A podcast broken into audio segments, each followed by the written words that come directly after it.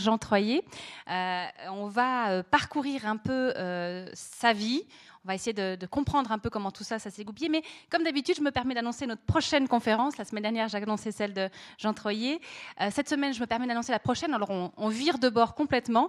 je ne sais pas si parmi vous, des gens seront intéressés par ce sujet-là, qui est assez particulier. Ça s'intitule Soviet Glamour. C'est en fait Alexandre Vassiliev qui est un des grands euh, spécialistes de la mode et de la mode russe en particulier. Il est russe et c'est surtout un immense collectionneur de costumes. Vous me direz, qu'est-ce que ça va faire là-dedans? En fait, on, va avoir le plaisir d'écouter Alexandre Vassiliev parce qu'il a prêté une partie de sa collection au Musée des Beaux-Arts de la Chaux-de-Fonds, qui, comme vous le savez peut-être déjà tous, prépare un vernissage d'une exposition qui, sera en trois volets. Vous trouvez les infos euh, dans les documents qui sont euh, par là vers les tables, celui-ci et celui-là qui est encore plus complet. Et le Musée des Beaux-Arts s'est attelé à entrer dans la civilisation soviétique, dans l'état d'esprit, dans les espoirs, dans les déceptions, dans ce grand morceau de l'histoire du XXe siècle, à travers les objets. Et jeudi prochain, à 18h, je ne sais plus combien, sera vernie cette exposition qui s'appelle L'Utopie au quotidien, objet soviétique de 1953 à 1991. Et l'un des volets, pour, rentrer dans cette histoire de la civilisation soviétique, ce sera le costume. Et j'avoue que grâce aux, expositions qui avaient eu lieu dans le canton autour de la silhouette masculine, j'ai découvert à quel point le vêtement raconte sa société. Et vraiment, je vous encourage à venir écouter euh, Alexandre Vassiliev, qui est un personnage tout à fait étonnant, qui est aussi bien écrivain, mais aussi il conseille les grandes dames de la société russe sur leur goût, sur leur tenue.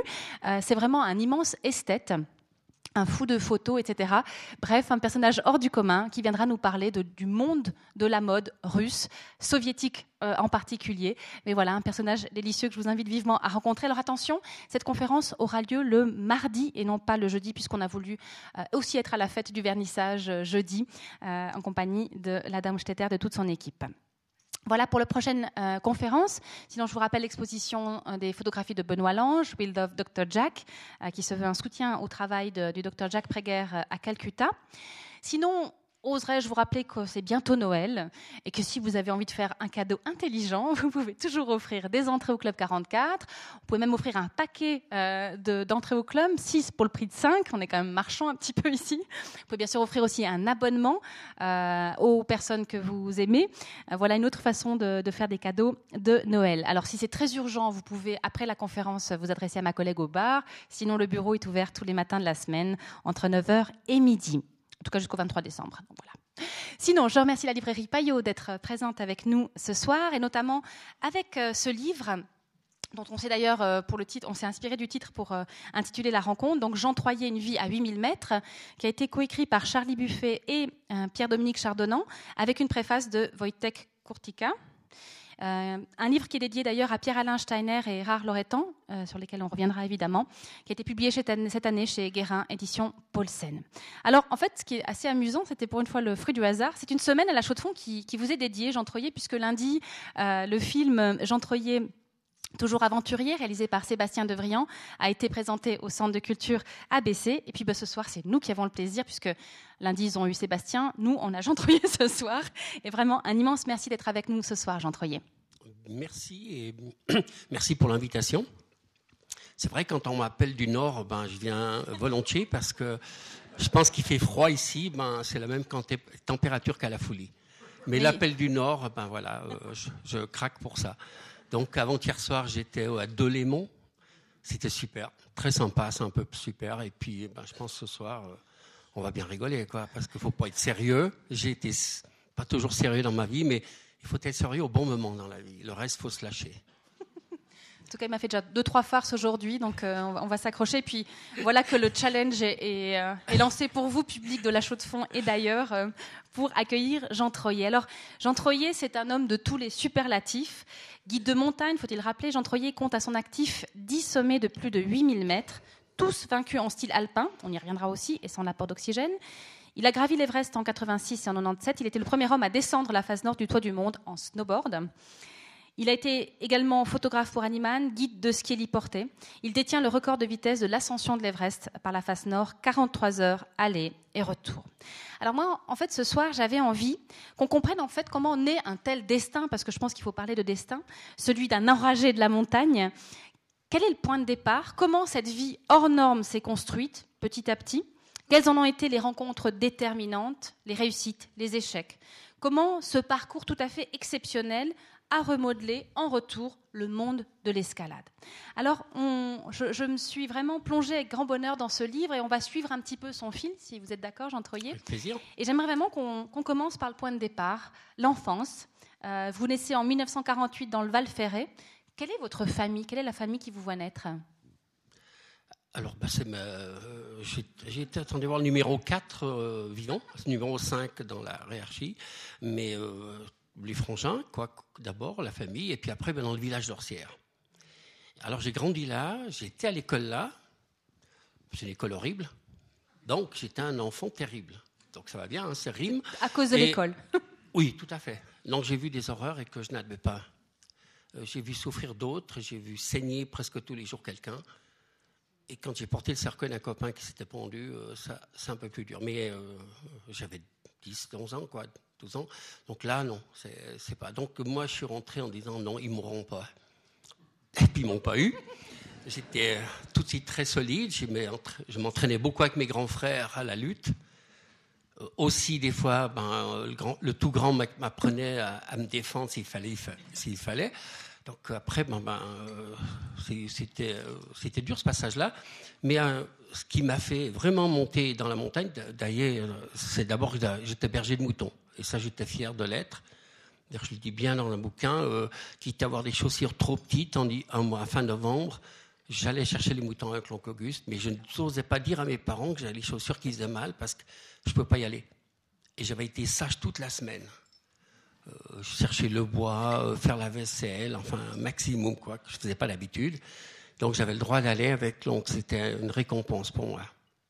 Et puis après, ben, euh, sorti, fini les écoles, Papa me demande ce que je voulais faire. Je dis, je sais pas encore. Il me dit, ben, allez, va au nord de l'Allemagne. Une année. Tu apprendras l'allemand. C'est ça qui est bien. Comme il trouve une place, après 11 mois, je l'appelle. Il me dit, non, non, non, 12 mois. Il faut que tu parles très, très bien l'allemand pour rentrer. Alors voilà, donc je rentre à 17 ans. Et puis, c'est là que j'ai vu les montagnes. Et puis, il n'y a que ça qui comptait. Et là, j'étais un enfant sage. J'avais trouvé euh, ça. Et euh, j'ai eu le privilège d'avoir mon grand frère, qui est toujours mon maître, encore maintenant, qui a trois ans de plus, hein. Daniel, et qui m'a toujours guidé, qui m'a, qui m'a beaucoup appris de choses, et surtout le silence. On ne commence pas à parler en montagne, on ne commence pas euh, à, raconter plein d'histoires, à poser des questions. Si tu poses une question, c'est que tu n'es pas assez intelligent pour avoir compris toi-même ce qu'il y a autour de toi en regardant et en écoutant. Alors, ne posez pas trop de questions. Ça, c'est, j'ai pris cette habitude-là. Ce qu'elle est très bien avec Loretan, parce qu'il faisait la même chose. Hein, il ne parle pas à Loretan quand il n'a rien à dire. Donc ça allait très bien. On est un super couple au point de vue parole. Qu'est-ce qu'ils vous ont laissé vos parents, votre père Fernand, votre mère Adrienne? Qu'est-ce qu'ils vous ont légué comme message ou comme philosophie de vie? Alors papa était trop simple. Il a dit tu fais ce que tu veux, mais fais-le bien. Donc euh, vas-y, fonce dans ce que tu aimes, mais fais-le bien. Et euh, il nous a toujours soutenus pour ça il a disparu assez vite. Et puis la pauvre maman, ben, euh, elle a accepté les, garçons qu'elle avait. Et je crois que c'est moi qui l'ai fait le plus souffrir. Parce que partait dans l'Himalaya, donc pas de téléphone, rien. Donc, dernier coup de téléphone, c'est à et Islamabad, et puis on disait, ben, dans deux, trois mois, quoi. Puis la pauvre, pendant deux, trois mois, elle allait mettre des cierges à l'église, on est habité à côté. Et puis, bon, ben, après, ben, en 86, je rentre de l'Everest. Un matin, petit déjeuner, elle me dit Bon, on peut pas aller plus haut, quoi, cette fois. oh la pauvre Oh la pauvre Je l'ai vu fondre quand j'ai dit Écoute, maman, l'année prochaine. Elle me dit C'est bon, j'ai compris. Elle savait qu'il fallait acheter des cierges pour pouvoir mettre à l'église. Pour moi, et les copains, à chaque fois. Hein. En tout cas, ça va, on, y reviendra, mais ça a été un petit peu votre port d'attache, votre maman, euh, pendant ah. les 50 premières années de votre vie. C'était euh, votre semi-nomadisme avait un point de, chute, c'était, euh, c'était chez votre maman C'était, bien sûr, c'était la maman, mais c'était la maman de mes copains. Les copains venaient là, donc c'était mon petit Pierre Alain, mon petit Rare, mon petit Mike, c'était tous ces petits-enfants à elle. Et ils étaient là, j'étais pas là, c'est pas grave, hein. la porte était ouverte, le lit était là, la cuisine est là, qu'est-ce que tu as besoin? Et ça, moi, j'ai trouvé extraordinaire. Maman adorait voir venir des gens. Une fois à la cuisine, on était sept nations différentes. On parlait parfaitement à l'aise. Elle était à l'aise, oui. Ah oui, c'était une maman qui était très à l'aise. Il y a une... Non, il y a une chose qui m'a, qui m'a frappé dans le récit. Votre papa avait une quincaillerie, si je ne me trompe pas. Euh, mais euh, il, y avait un, justement, vous parliez tout à l'heure de cercueil. Euh, il y avait des cercueils au Galta, comme on dit en Valais, chez vous. Qu'est-ce que, qu'est-ce ces cercueils faisaient dans la maison et qu'est-ce que ça vous a amené dans votre rapport à la mort? Parce que c'est une chose importante dans votre parcours, ça. Bon, papa, était, comme il faisait quincailler et puis un peu d'alimentation, il avait aussi des couronnes et des cercueils. Et puis bon, bah, ma foi, on vendait ça comme euh, c'était un morceau de bois, comme quelque chose dedans. C'est tout. Pour nous, euh, c'est un jeu, quoi. Bon, vous n'avez même peur aux petites filles et vous sortiez des cercueils. Euh, non, oui, on, avait de l'aide quand maman travaillait les deux au magasin. On avait une l'aide, une pauvre italienne qui est venue là. Et puis, bien entendu, elle avait peur des cercueils. Puis une fois, bah, j'étais dedans et puis j'ai secoué. Ce qui était embêtant, c'est qu'après, j'ai dû faire la lessive, enfin, suspendre la lessive au Galta parce qu'elle voulait plus monter. Parce que là-haut, euh, il y, a les diables, il n'y a plus les bons dieux là-haut. Alors, c'est extraordinaire, mais ma foi, euh, j'ai payé ça après. C'est bien, les limites, c'est parfait. Il y a un livre euh, qui a joué un rôle important dans la découverte aussi de cette vocation pour la montagne. C'est le livre de Lionel Terret, Les conquérants de l'inutile. C'est un titre magnifique qui me plaît beaucoup, publié en 1961. Qu'est-ce que ça vous a, qu'est-ce que ça a déclenché en fait dans votre esprit, euh, dans ce rapport à la montagne qui, que vous aviez toujours vu, mais tout d'un coup, ça a amené quelque chose de spécial? Ben, Lionel Terret, c'était la force tranquille. Donc, au moment où vous avez besoin de lui, il était là puissant. Et ça, pour moi, c'est un bel exemple de, personnage, mais il ne parlait pas beaucoup. Il y a plein d'autres qui parlaient. Puis ce que j'aimais aussi, c'est quand il faisait cordée avec Lachenal, la, fameuse cordée terre Lachenal, il y a un moment extraordinaire, ils arrivent au pied du Mont Blanc côté Courmayeur, et puis il dit, tu prends quelle voie? La, sentinelle ou la majeure? Puis il dit, je prends la sentinelle, ben moi je prends la majeure, on s'envoie là-haut. Je trouve extraordinaire ça. C'était deux gamins quoi, qui s'amusaient euh, à faire une voie, se retrouver au sommet pour descendre ensemble et boire des coups à Chamonix. C'est super. C'est vrai qu'il y a un parallèle qui est établi dans le livre entre votre relation sur laquelle on va, on va revenir après, entre vous et Erard Loretan. Il y a cette façon d'être en couple, mais euh, libre, j'ai envie de dire. C'est-à-dire que très unis, très soudés, complémentaires, un point commun des tronches, mais aussi cette latitude, cette capacité de se laisser aller chacun dans son, de son côté, en fait. Tout à fait, oui. On ne s'appelait pas pour demander s'il faisait beau à la folie ou bien qu'il faisait bon gruyère, quoi. C'était pas important, mais on s'appelait pour des choses importantes. Et euh, on était là au moment important, toujours. On va revenir par ces moments clés de, l'ascension. Mais moi, j'aimerais pour l'instant qu'on reste dans les Alpes, parce que vous faites partie de ces gens euh, qui n'ont pas choisi entre les Alpes et l'Himalaya. On y reviendra après. Mais les Alpes, c'est, euh, on pourrait dire, c'est l'imprinting, c'est, c'est ce qui vous a marqué dans un premier temps. Quelles ont été vos premières ascensions déterminantes ou commence à naître ce style libre d'une certaine façon? Bah, Près de chez moi, les écondis, ça a été dans les premières qu'on a fait. C'est vrai, on était une équipe de copains. Il y a beaucoup de, gens, beaucoup de jeunes qui grimpaient. Donc, tous les samedis et dimanches, on partait, mauvais temps ou pas? On allait vers la montagne, on s'arrêtait parce que, ma foi, la tempête était là, mais on y allait quand même. Il n'y a rien qui nous retenait, quoi. Il fallait partir. Parce qu'on ne peut pas rester à la maison et dire il fait mauvais, ça suffit pas, quoi. Il fallait aller se tromper. Est-ce que c'était une façon de s'éprouver aussi? Non, il fallait partir, on était bien, on était léger après. On était, on était bien. Tandis que rester à la maison, on n'était pas bien assis à rien faire. Euh, non, c'était pas ça. Mais euh, je pense que ça, la montagne, ça, moi, ça m'a apporté beaucoup de sagesse. J'étais un, enfant calme, je vivais que pour ça. Donc, euh, quand j'ai voulu avoir ma première corde, une vieille mammouth orange, 13 mm, droite comme, comme une corde raide, c'est extraordinaire. Et j'ai dormi avec au début. Alors, papa m'a dit, tu travailles pour ça, c'est normal. Ce sera ta corde. Il m'a aidé un peu à la fin parce que je l'ai commandé chez lui, qui qui a une baisse chez Eslin Sport, qui a fermé ses magasins ces jours-ci, je crois. Hein. J'ai entendu ça. Donc la corde venait de là. Attends, c'est beau ça. Euh, ma première veste, c'est une veste bleu, bleu clair, de Lionel Terret en plus, veste duvet. Alors, bien entendu, avec Daniel, euh, il fallait aller dormir dehors. On a une veste duvet, rien peut nous arriver. On a grelotté de froid toute la nuit, mais on avait la veste duvet. On reviendra sur la force de l'esprit. il y a un personnage que, qu'on découvre, enfin que moi je découvre à travers votre livre, qui est René Mayor. J'aimerais bien que vous nous en parliez parce que c'est quelqu'un, euh, c'est un personnage atypique euh, qui a joué un rôle important. Oui. Alors euh, d'abord René, ben, je l'ai connu comme curé. Donc on allait au Calanque, on grimpait beaucoup ensemble, on allait en Calanque ensemble. Puis un jour on rentre un dimanche, Puis un des copains de l'équipe, là, il fait René, tu nous fais une petite messe entre nous, comme ça? Il dit bah, sur, sur, le capot de la voiture. Trouve un endroit, il a fait, quoi. Dire que je me confessais, je me confessais à celui, puis d'un coup, il a, il, a, il a, défroqué. Alors j'ai dit T'as plus le droit, hein Le secret reste quand même. Donc c'était. Non, c'était un grand bonhomme qui m'a beaucoup aidé dans les moments difficiles, des moments de doute, des moments où aussi j'avais des questions en me disant Mais comment on peut être comme ça? Moi, je croyais trop à, cette beauté de la montagne, la pureté. On est pur et puis euh, on s'entraide. J'ai trouvé d'autres choses. Et puis lui m'a beaucoup fait comprendre ça. Avec mon frère Daniel, c'était les deux avec qui je pouvais bien parler. C'est vrai que ça fait partie aussi, on parlait tout à l'heure du collège de Saint-Maurice, ça fait partie de ces chanoines amoureux de la montagne euh, qui, euh, qui ont aussi permis à pas mal de, jeunes étudiants de, découvrir ce, ce plaisir-là. Alors, il y, y, a un terme qui m'a interpellé. Qu'est-ce que ça veut dire jaunir une arête? Jaunir une arête, en ce moment-là, c'était passer sans toucher les clous, sans se tirer sur les clous, libre. Les clous, c'est pour l'assurage. Alors ça s'appelait jaunir, je ne sais pas si ça venait de France. Non, euh, Rotepun, c'était allemand, c'était français qui avait sorti ça. Donc avant, on, on faisait beaucoup d'artificiel. Dès que ça passait pas, on plantait un clou, on mettait l'échelle, on grimpait. Et puis là, ben, on a essayé de passer, et ça, c'était quelque chose. C'était un nouveau challenge. Mm -hmm. En tout cas, je trouve que c'est une bonne métaphore pour caractériser euh, cet amour de la liberté euh, qu'on retrouve tout le temps au fil de votre parcours. Alors, dans, dans, votre parcours, il y a une étape qui est très importante, c'est celle de l'obtention du brevet de guide en 69, 21 ans. Est-ce que c'était banal à l'époque d'avoir un brevet de guide à 21 ans? Au début, ben, ben oui, j'étais fier. J'ai réussi cet examen qui était pas qui était quelque chose pour moi. Mon frère m'a préparé, donc j'étais vraiment prêt physiquement. Et puis l'année-là, euh, la troisième course que je fais, j'ai un accident, je perds un client. Une cordée m'a tombé dessus. J'ai appris ce que c'est que le métier de guide et surtout la valeur énorme d'un client.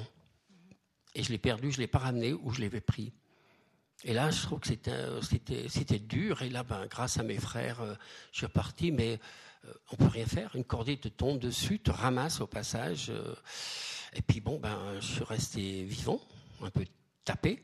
C'est tout, pas de grave. Deux semaines après, j'étais de nouveau en montagne. C'était normal, hein, il fallait repartir direct. Et, puis, au moment où j'ai eu ça, j'ai dit, mais je ne peux pas faire un autre métier, c'est mon métier.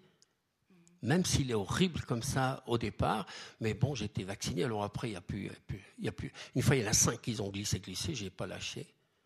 Non, il n'y a rien, j'étais ancré en bas dans la neige, il ne bougeait pas. Mais ça, c'est. Après, c'est, je comprends très bien, le métier de guide, pour moi, ça a été la partie la plus dangereuse que j'ai vécue, plus que l'Himalaya. Parce que ça engage la vie On des a autres. hein. concordé avec des clients qui peuvent vous tirer en bas.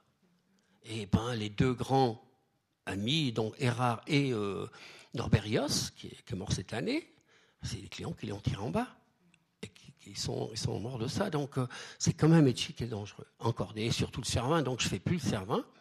La dernière fois, je l'ai fait avec une dame. Elle m'a tombé, elle m'a glissé deux fois la montée, deux fois la descente. Donc, euh, quatre tenues. J'ai dit, c'est bon, quoi. Allez.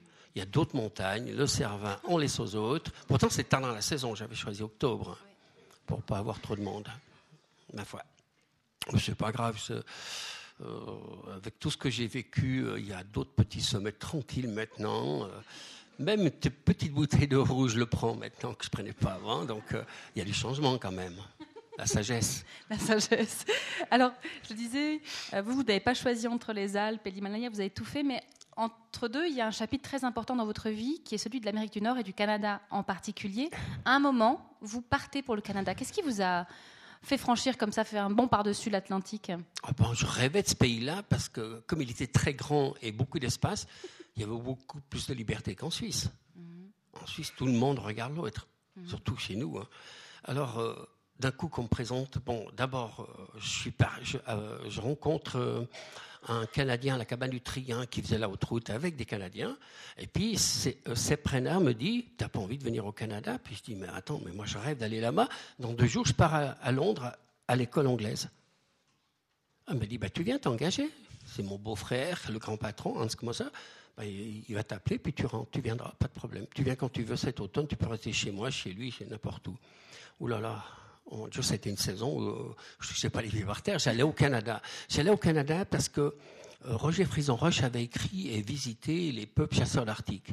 Son bouquin et son film, j'ai vu. Et après, j'ai vu le film de euh, Jeremiah Johnson dans le Grand Nord canadien. Je dis, mais c'est ça, là c'est beau, là c'est vrai. Il n'y a que la nature, il n'y a personne d'autre.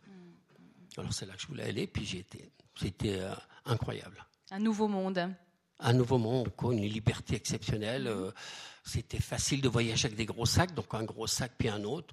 Euh, on partait au côté canadien américains avec deux sacs de 30 kilos, c'était pas grave. Mm. On ne payait pas de surplus, donc allons-y. Donc il y avait des mousquetons, des cordes et tout. Des mousquetons, on les mettait même autour ici pour avoir moins de poids dans la, dans la soute. Et maintenant, essayez de mettre des mousquetons là autour. On vous en met autour là. C'est assez marrant, quoi, le changement. Et là, il y a eu aussi des sommets qui ont été importants pour vous, des ascensions qui ont été euh, significatives. Alors la première année en 76, euh, après l'hiver, il y a trois gars de, de Bernard des guides, qui me disent Tu veux pas venir au McKinley avec nous? Ok. Pas, longtemps, on dit oui, on monte ensemble. Ah, Maman renvoie des bagages, euh, quelques de, de, matériel qui arrive à Anchorage.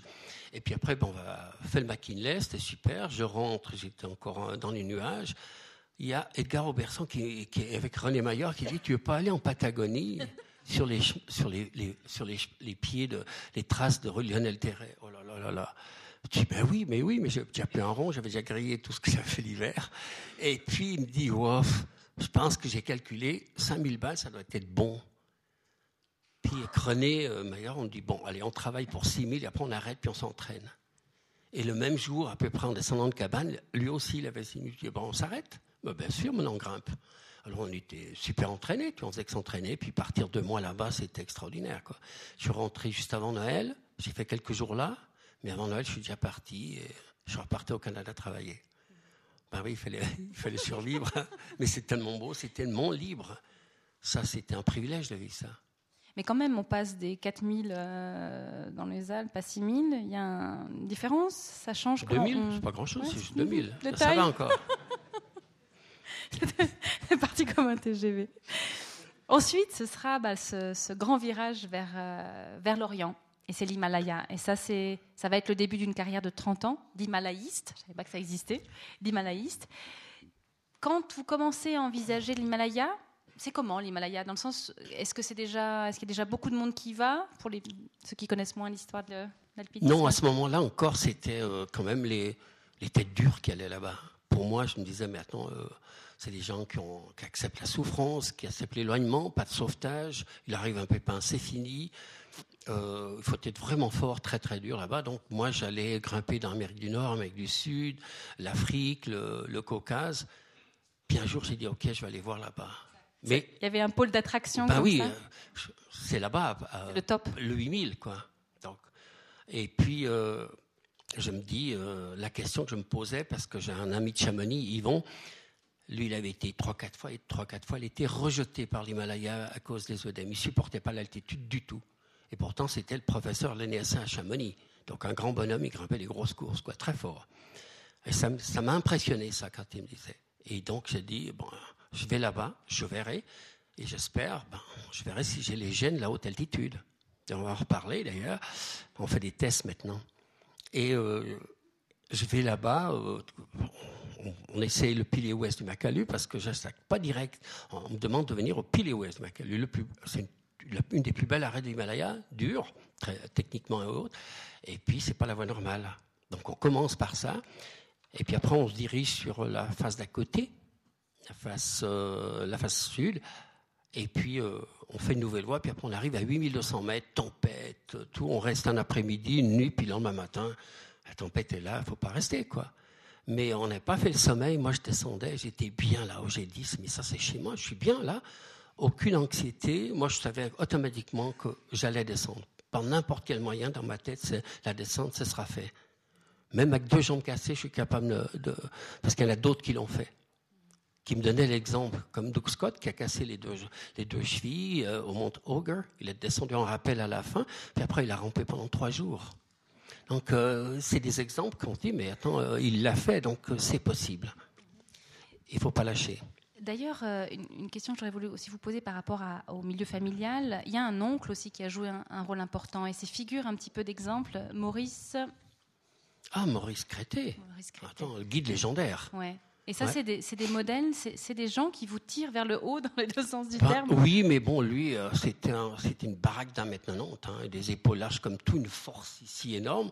Euh, il, venait dans le magasin de papa, et il prenait le sac de café de 100 kilos avec la mâchoire, puis il faisait le tour du magasin.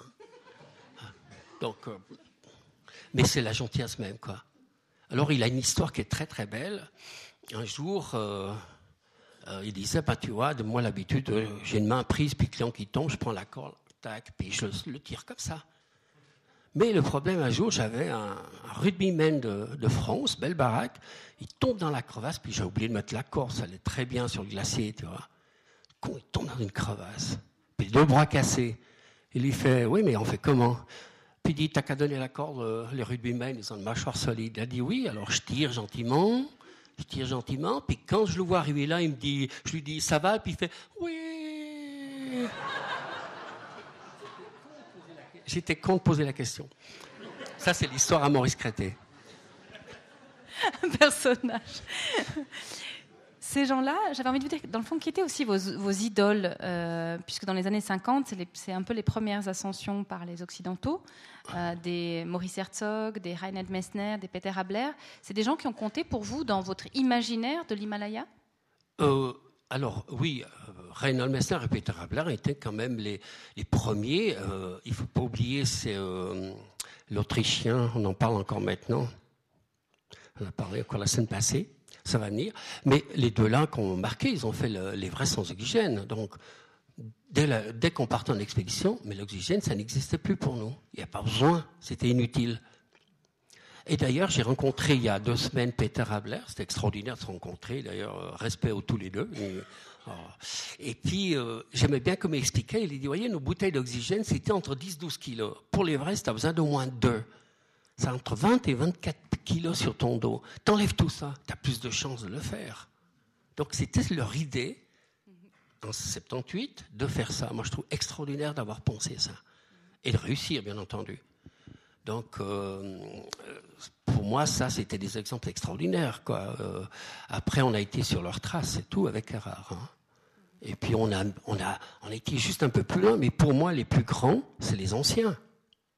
Et il y en a un, d'ici, qui est parti en 1902 pour le K2, Guillermo. Un grand bonhomme, il y a un bouquin sur lui, mais quand vous voyez les, photos noir et blanc, c'est impressionnant. Il partait d'ici en 1902, donc euh, c'était le train ou le bateau, il n'y a rien d'autre. Et ça, il était solide plus que nous. Dans nous, c'est trop facile maintenant, presque. C'est normal qu'on aille plus loin. Hmm. Alors justement, il y, a une chose, une chose qui est dite dans le livre qui est très intéressante, c'est ce night naked style, style sur lequel on reviendra, euh, ce style libre, ce style euh, que vous avez euh, fabriqué avec Erard Loretan, est inspiré à la fois de l'expérience des anciens dont on vient de parler, et aussi l'idée de bousculer les barrières mentales. Alors ça, ça m'a un petit peu interpellée. Mais qu'est-ce qu'ils veulent dire par là? Dans quel sens cette, façon d'envisager, de, gravir ces, ces 8000 a à voir avec les barrières mentales et les représentations qu'on peut se faire de l'ascension Alors, pourquoi la nuit? Parce qu'on a fait le peu d'expéditions qu'on a fait normales, mais la nuit, on ne dort pas. Puis on va là-haut, à 7000, on ne dort pas de la nuit. Même si on a un sac couchage, la tente, on fait toute la nuit comme ça. Puis on est content de partir. Mais il faut se rhabiller. Il faut remettre les souliers, crampons, les chaussons, les chaussettes. Tous, pour remettre dans les pieds tout ça, c'est deux heures. Donc on perd l'énergie. Puis on perd l'énergie même en essayant de dormir. Donc ça sert à quoi?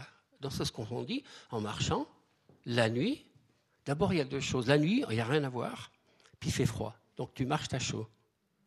Puis après, le matin, l'effet d'avoir 2000 mètres déjà fait de la nuit, il y a encore le sommet à faire, c'est encourageant énorme. Donc c'est ce qu'on a décidé, et puis on porte moins. Donc pas de sac couchage, pas de matelas, pas de réchaud, pas de tente, il n'y a presque plus rien. D'ailleurs, à la fin, à l'Everest, moi, mon sac, il est resté à 7 000, 8 000, là, sur la petite plateforme. Parti avec rien là-haut, pas de boudrier, parce que euh, c'est déjà lourd en boudrier, il fallait juste une ficelle là autour, de 6 mm. Ça suffisait si toutefois on devait s'accrocher, quoi. Mais je sais pas avec quoi, on n'avait rien, on n'avait pas de corde. Mais c'était, on a mis une ficelle, quoi. Alors, on l'a évoqué plusieurs fois. Erard Loretan, c'est quelqu'un qui a joué un rôle très important dans votre vie. Est-ce que vous voulez nous raconter un peu votre vision d'Erard Loretan et, puis peut-être les grandes étapes aussi, avec lui, les grandes ascensions euh, qui ont été déterminantes dans votre parcours? Quelle tranche de cake Oh là là Et lui disait la même chose que toi. Oh donc c'était marrant parce que euh, d'abord, on s'est rencontrés à Katmandou grâce à Pierre Alain Steiner. Donc, bon, je le connaissais.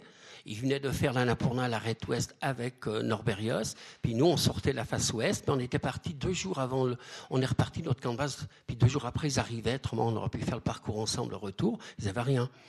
Et puis, euh, avec Pierre Alain, on se dit, euh, si on veut avoir des permissions, c'est bien de connaître le Tourist Division, le, chef, le ministre. Puis on peut l'avoir, on l'invite à manger euh, avec une bouteille de whisky sur la table.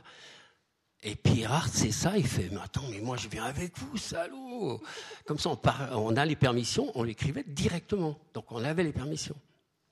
On joue déjà Hein? on savait la diplomatie, quoi. C'est pas très difficile à voir à être diplomate. Ils aiment bien manger, puis ils aiment le whisky, donc euh, c'est bien. Et puis, puis là, on avait ça, et euh, est venu avec nous, et c'est là. Et puis l'année suivante, il m'a appelé pour le K2, puis après il m'a appelé pour le Dolaguiri, puis j'ai dit c'est bon, tu viens, quoi.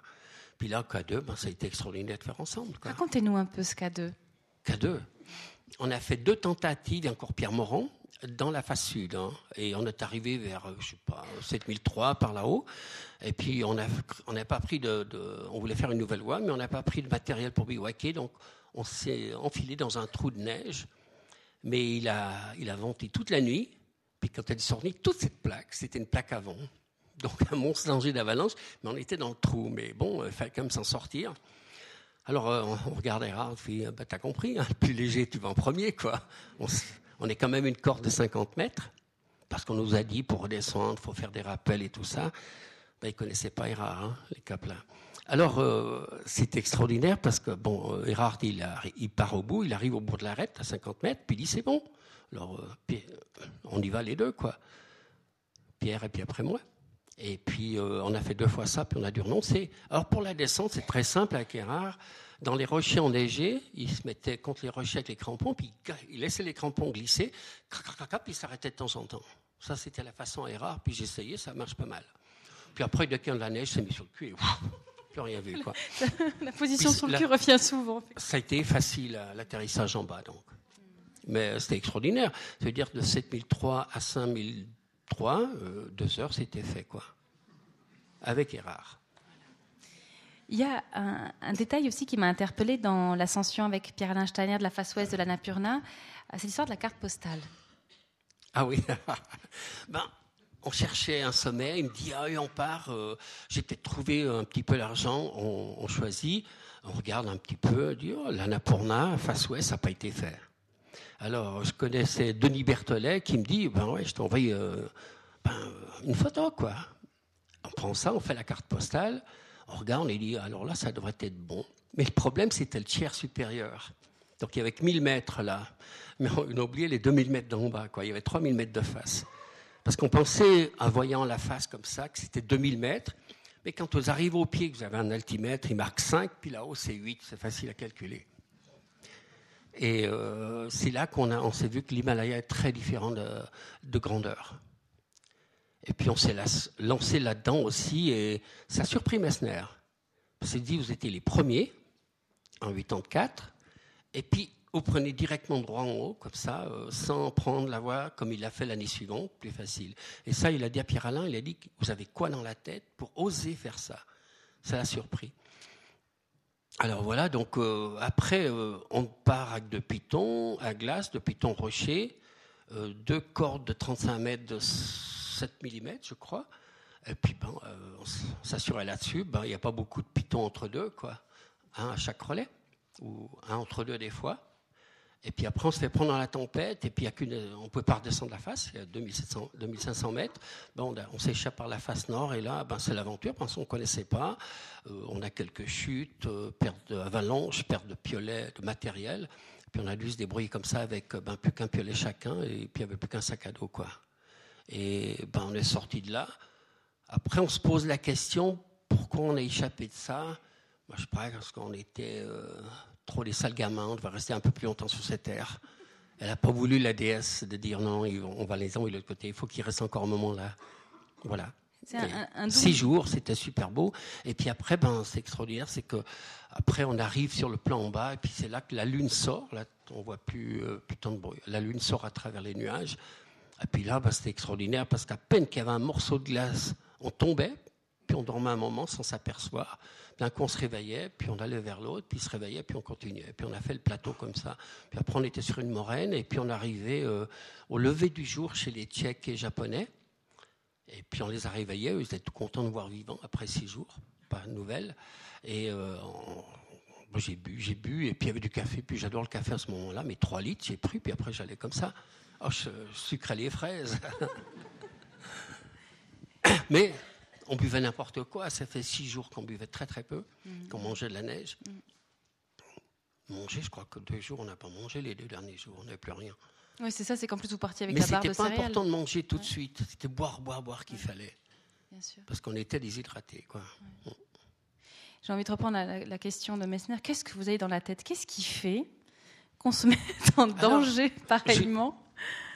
On ne se met pas en danger. Non, non, non, non, non. C'est pas le danger. Ça, on, est là, on est chez nous. Euh, non, euh, moi, peut-être que je pense en reculant que dans les Alpes, c'était les années des directissimes. On faisait plus, on faisait, il y avait les nouvelles, les voies normales de face, des grandes faces. Puis après, on, parlait la guerre directissime, japonaise à la guerre. Ça, ça a été une grande histoire. Puis nous, on, se regarde ça, on dit bon, on attaque droit en haut, tout de suite. On va tout de suite prendre la, la plus belle ligne, quoi, la plus simple. Donc c'est peut-être peut-être ça que ça a fait. Mais on a vu que ça passait euh, un petit peu en zigzag, très peu, mais ça passait quoi. Et c'était ça quoi mais tout le rapport aussi à l'altitude, c'est le, fait de vouloir de, de, de, se passer d'oxygène, euh, l'effet que ça a sur le corps, c'est à la fois des hallucinations, ça peut être des, œdèmes, on y reviendra tout à l'heure, c'est le pulmonaire, des œdèmes cérébraux. Euh, comment est-ce qu'on gère ça, si on gère? Est-ce que c'est peut-être pas le bon mot en plus? Mais moi, mais moi j'avais pas ça là-haut. C'était inscrit là-dedans que j'avais pas. J'ai eu œdème pulmonaire cérébral au camp de base du Choyu à 5700 mètres. Mais je suis parti Katmandou avec une grippe et euh, j'ai pas voulu prendre les antibiotiques parce que j'étais contre ça. Puis après, bah, j'ai dû en prendre. Mais je suis arrivé au camp j'ai manqué une journée et une nuit parce qu'Erhard, le deuxième matin, il vient vers moi, il me fait T'es vert, on descend. J'avais le visage vert, donc c'est vraiment, j'étais verdâtre. Donc je suis descendu. Euh, dès que j'ai perdu 1000 mètres, ça a mieux été. J'étais tout de suite mieux, mais j'ai pris du temps à descendre. Et je suis revenu une semaine après, puis euh, Erhard et qui étaient là, il dit ben viens, ben demain on va, on va juste la voie normale, vers 7000, 7002, on mange une fondue puis on redescend. C'est juste pour s'acclimater. Ben voilà, euh, je l'ai suivi, puis moi c'était le test. Alors là, je pars comme ça en disant est-ce que, est-ce que ça va y aller, puis ça a bien été. C'est pas là que le médecin vous disait il faut surtout pas retourner en altitude? Ouais, puis ça c'est les médecins quoi. Alors là j'en ai entendu ces temps, ces histoires de ces médecins, non deviez élire l'ascension la, plus importante ou la plus forte, parce qu'il y a une chose très belle que vous dites, quand on arrive au sommet, il y a une forme de bonheur total. Euh, c'est une heure et demie passée. Euh, au sommet de l'Everest, ouais, c'est un, tout grand moment, quoi. Mais euh, oui, c'est un bonheur intense, les puissants, parce qu'on arrive, mais on a là derrière encore dire il y a toute la descente, et ça encore, on ne peut pas se lâcher. Alors pour moi, le deuxième plus grand encore moment, c'est juste avant d'arriver au camp de base. Ah, ça c'est beau. Euh, là, je viens égoïste au max. Euh, j'éteins la lumière comme cette nuit, bien souvent qu'on arrivait. Puis je reste quart d'heure, demi-heure pour moi, tout seul. Et Erard, tu sais, il est au camp, il, commence à boire le thé, c'est bon, mais il sait, il n'y a pas de souci, j'en arriverai. C'est extraordinaire. Ça, c'est des moments de, de plaisir fond. Et puis, après, d'une fois qu'on est papa, le troisième, c'est quand j'arrive. Euh, soit euh, à Genève à l'aéroport, soit à la gare de Martigny. La gare de Martigny, c'est mieux. Parce que tous les gens sortent au pas de course. Puis moi, comme je suis pas pressé, pas un jour près, quand on a passé trois mois loin, il y a les enfants qui sont là, puis Mireille. Donc ça, c'est des cadeaux exceptionnels. Hein. J'aimerais encore revenir sur, euh, et on reviendra après à, Mireille, qui a changé beaucoup euh, votre vie. c'est le rapport à la spiritualité. à la quoi? À la spiritualité. Attention. C'est pas moi qui le dis, dans le livre. un petit peu solide. Un petit peu d'abricotine. Allez, allons-y. Il y a un surnom qu'on vous a donné qui est Petite Graine, parce qu'il y a quand même pas mal de gens qui vous ont côtoyé, de grands alpinistes, qui ont été frappés par euh, une forme d'ascétisme ou de, ou de rapport à, la montagne, comme si la montagne vous avait permis de rentrer dans une forme de spiritualité. Euh, notamment on a parlé de Nicole Nicky tout à l'heure, Nicole Nicky, mais aussi Pierre Morand, euh, souligne cette dimension chez vous et c'est peut-être pas une dimension qu'on retrouve chez tous les, alpinistes. Qu'est-ce que, sans entrer dans l'impudeur, bah, mais qu'est-ce Je ne l'ai pas trouvé ici, je l'ai trouvé là-haut. C'est dur de le dire, mais les religions, euh, moi, ce n'est pas un truc que j'aime croire parce qu'il y a, il y a trop de, de sales choses que j'ai vues et qui m'ont choqué. Parce que j'y croyais. Hein. J'y croyais sérieusement, puis d'un coup, il y a comme des choses que je ne peux pas admettre. Et puis, euh, ça vient de, la région que je croyais. Donc, euh, je regarde les autres. Je dis, bon, ben, c'est bien, ça va pour les mais, mais c'est pas là-haut. Euh, je pense qu'au sommet de l'Everest, avec Erard, on sentait une présence, mais on ne peut pas expliquer. On la sentait, c'est tout et dans la façon qu'ont les gens de, vivre leur religion euh, dans l'Himalaya. Vous parlez notamment de certains rituels hein, pour euh, se placer un peu sous de bonnes augures. Euh, là, vous vous y retrouviez? Il y avait une sincérité chez eux? Il y a une sincérité dans cette façon de vivre la religion Il y a l'émotion beaucoup au quand on fait la puja, ça veut dire cette célébrité, avant de partir du base vers la montagne. On demande, on demande la protection des yeux. Et le jour où Appa Sherpa, le grand Sherpa, m'a mis, quand je partais en snowboard, il m'a dit Prends ce petit sachet de riz, tu la mets dans la combinaison, elle est toujours. Je l'ai retrouvé, j'ai refouillé au même endroit, tu la connais, la combi. il, y a la poche de riz. Donc, euh, mais s'il me dit, ça va te procher des avalanches, de protéger, ben pourquoi pas? Moi, je prends tous les dieux, hein, si c'est pour me protéger avant de l'arriver, que je sais que je vais rentrer, je les prends. Hein. Ils ne sont pas forcément euh, terribles, c'est les, hommes qui pratiquent la religion qui sont pas de bonne foi, comme on dit. Ce sera assez, euh, c'est pas être très logique. Hein. Est-ce que aussi en montagne, ça a été l'occasion pour vous de vivre une forme de, fraternité ou d'amitié différemment que, sur le plancher des vaches? Est-ce que la montagne induit une façon de se relationner qui est précieuse et, tout à fait particulière? Oui, tout à fait. On peut parler de solidarité, on peut parler de beaucoup de choses. Ben, si on parle de quelle est l'ascension la plus belle que j'ai vécue pour moi, euh, c'est l'amitié un ami me rappelle un 8000, une ascension, une, euh, une aventure. Euh, quand je vois Rudy Hamburger, ben moi, il y a 40 ans, on était en Patagonie ensemble. Et ça, ça reste plutôt, plutôt un ami. Quoi. L'amitié est beaucoup plus beau. Euh, je ne pars pas en aventure si c'est pas un ami. Quoi. Si je ne les connais pas, j'ai essayé. Il n'y a pas de méchanceté, mais certains, ils sont arrivés au pied de l'Everest, ils regardaient ça, ils font Maman mia. C'est tout. Ils sont repartis. Donc, euh, c'était, c'est pas méchant, mais euh, moi j'avais envie de partir avec des gens vrais, quoi, qui, qui en voulaient, quoi. Et donc après, j'ai trouvé, euh, c'est vrai qu'il y a eu Pierre Alain, il y a eu Rare, il y a Pierre, il y a eu Wojtek, et puis après les jeunes, quoi. Après, j'ai pris des jeunes de 30 ans moins que moi. Ce fameux Blutch. Blutch 24, mais j'ai eu plus jeune, c'est Sébastien Gay avec qui il m'a demandé un jour, et ça c'est un honneur qu'il m'a fait, j'ai un truc au Cervin à faire, une nouvelle voix, je veux la faire avec toi. Quel honneur il me fait, ce gamin-là. T'es beau, puis es très fort, donc aucun problème. Puis Blotch, ouais, Blotch. Alors là, c'est l'enfant terrible, mais enfin tellement terrible qu'il est, qu'il adorable comme tout, quoi. Est-ce que la montagne, c'est une façon d'éprouver les relations aussi? Se dire si elle tient le choc, elle est pour toujours? Ben, J'ai remarqué, euh, il y a deux semaines, j'étais en Autriche pour d'abord festival, puis après euh, à Graz, puis après on est venu à Innsbruck. On avait un symposium génétique. Donc on va voir si on a, on tous, on n'a pas tous les mêmes gènes, mais moi je sais que j'ai des gènes différents pour la haute altitude, mais vous voulez euh, scientifiquement euh, ordonné. Donc on se trouve euh, neuf gars, donc Peter Habler, euh, euh, John Roscali, enfin des, tous des grimpeurs. Et sur tous ces grimpeurs, on était neuf, il y avait 111 8000. C'était extraordinaire. Donc, euh, respect à tous. On était tous en train de se respecter. C'était beau, beau, beau. Et puis, ils nous ont pris le sang. Ils en prennent encore 20 autres. Ça fait une trentaine de personnes pour voir si génétiquement, nous, on a des gènes différents qui, qui, fabriquent beaucoup plus de globules rouges. Et moi, ça, je savais parce que j'ai eu des étaux d'hématocrite au moins 62, si c'est pas plus, d'après le copain médecin.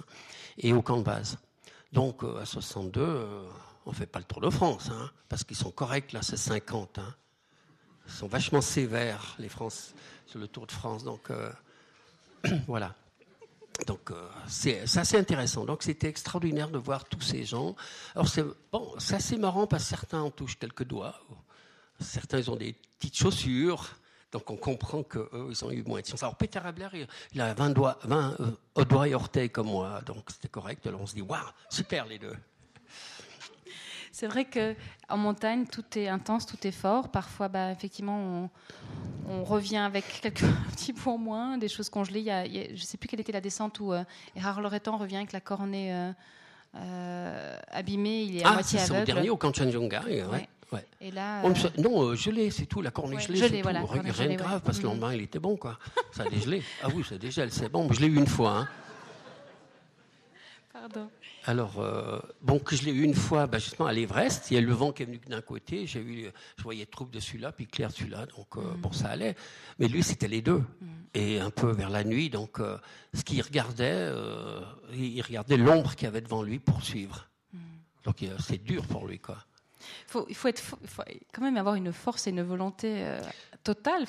Une envie de vivre. Alors, c'est là que j'ai le privilège d'avoir vécu beaucoup de moments où j'ai vécu l'essentiel, la vie, c'est tout. Le reste est rien d'important, on veut juste vivre. Même dans des conditions euh, dures, dures, dures. Euh, et on s'attache à la vie beaucoup plus que peut-être. C'est le fait de côtoyer pratiquement la mort qui donne cette intensité-là? Mais est-ce qu'on côtoie la mort? Bon, on n'était pas loin des fois, c'est vrai. Mais euh, c'est quoi la distance à la mort? Moi, j'ai jamais été voir l'autre côté. Donc, je ne connaissais pas exactement la ligne, mais je sais qu'il y a un moment, il faut peut-être pas aller trop près. Jusqu'à maintenant, je n'ai pas été trop près. C'est quoi? C'est l'intuition qui fait aussi qu'à certains moments, au lieu de continuer, on se dit non, là, il faut rentrer, je le sens pas. C'est une expression qui revient souvent, je le sens pas. C'est se fier à une intuition? Il y a des fois à l'intérieur, il y a des choses qui nous disent un, un petit message et qu'on sent qu'il ne faut pas y aller. C'est dur. C'est dur parce qu'on n'a qu'une envie, c'est d'y aller. On a un paquet d'énergie qu'on a accumulé, qu'on veut dépenser.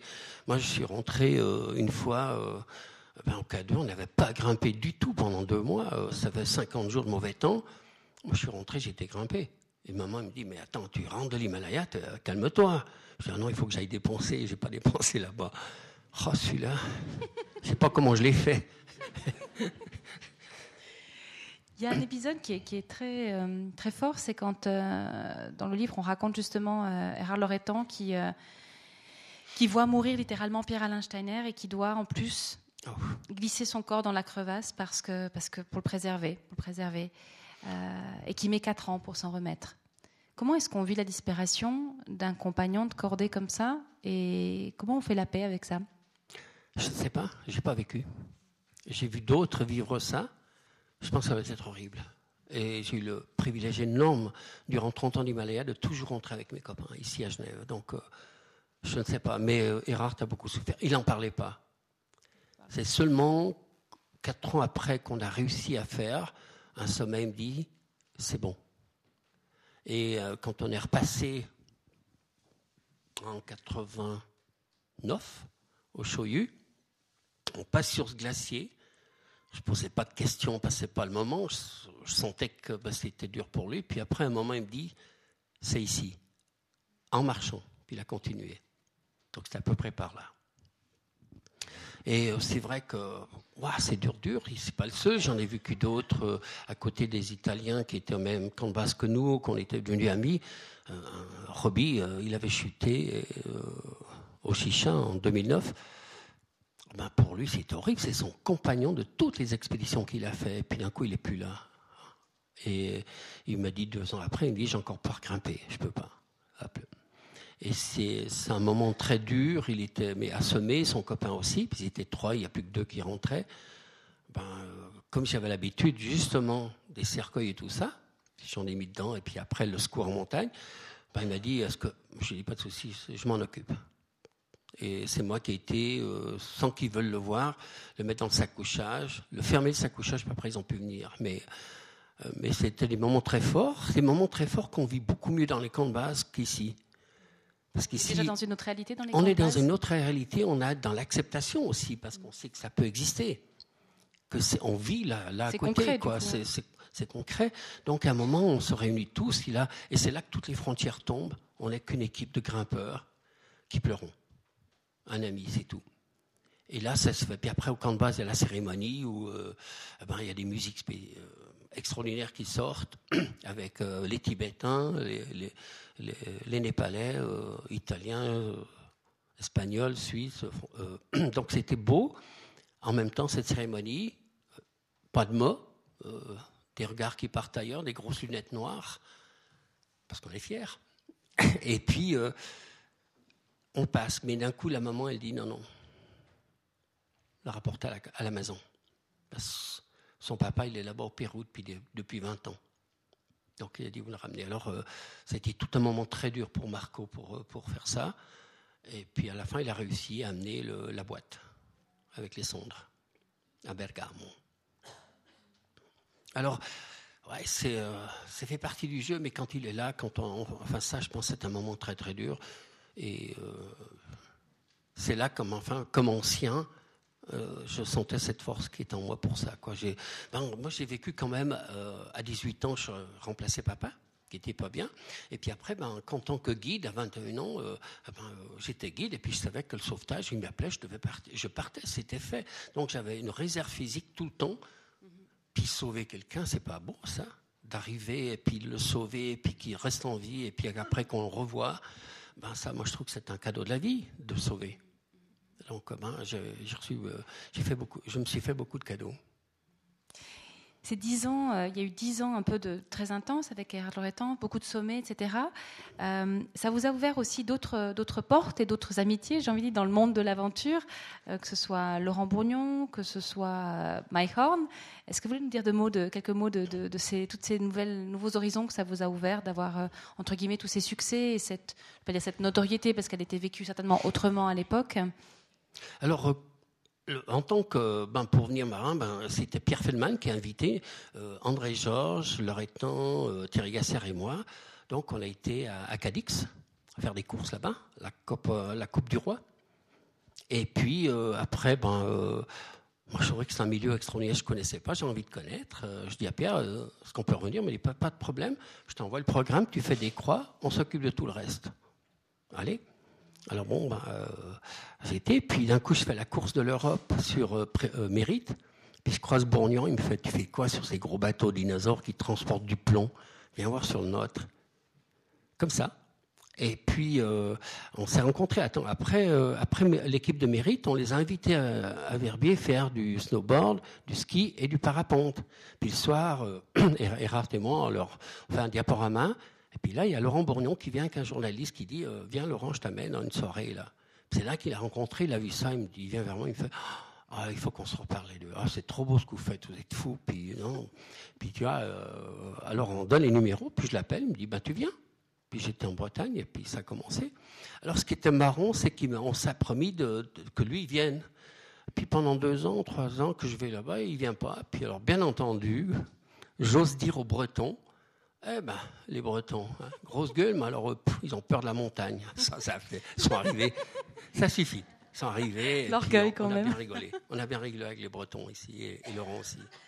En tout cas, ce qui était, ça m'a frappé parce que on avait accueilli Yvan Bourgnon ici, donc le frère de Laurent, en, juin dernier, et il est venu nous raconter en fait son, son tour du monde en catamaran un peu dans cet état d'esprit du style libre, d'être dégagé de, tous les gadgets euh, euh, qui, dans le fond, euh, épaulent, c'est vrai, les, navigateurs aujourd'hui, mais qui en même temps permettent pas permettent pas une confrontation totale avec l'élément naturel. Et lui, il avait besoin de se confronter à ça. Il avait besoin de retrouver un peu la navigation traditionnelle sans être sans arrêt protégé entre guillemets par la, technologie. Et j'avais trouvé que c'était assez fou comme si l'être humain aujourd'hui en 2015 enfin 13 quand il est parti je crois avait besoin de, voilà tout d'un coup de savoir ce qu'il vaut face aux éléments naturels. Un peu comme vous le faisiez euh, vous l'avez fait beaucoup. Ben, il avait besoin de se connaître.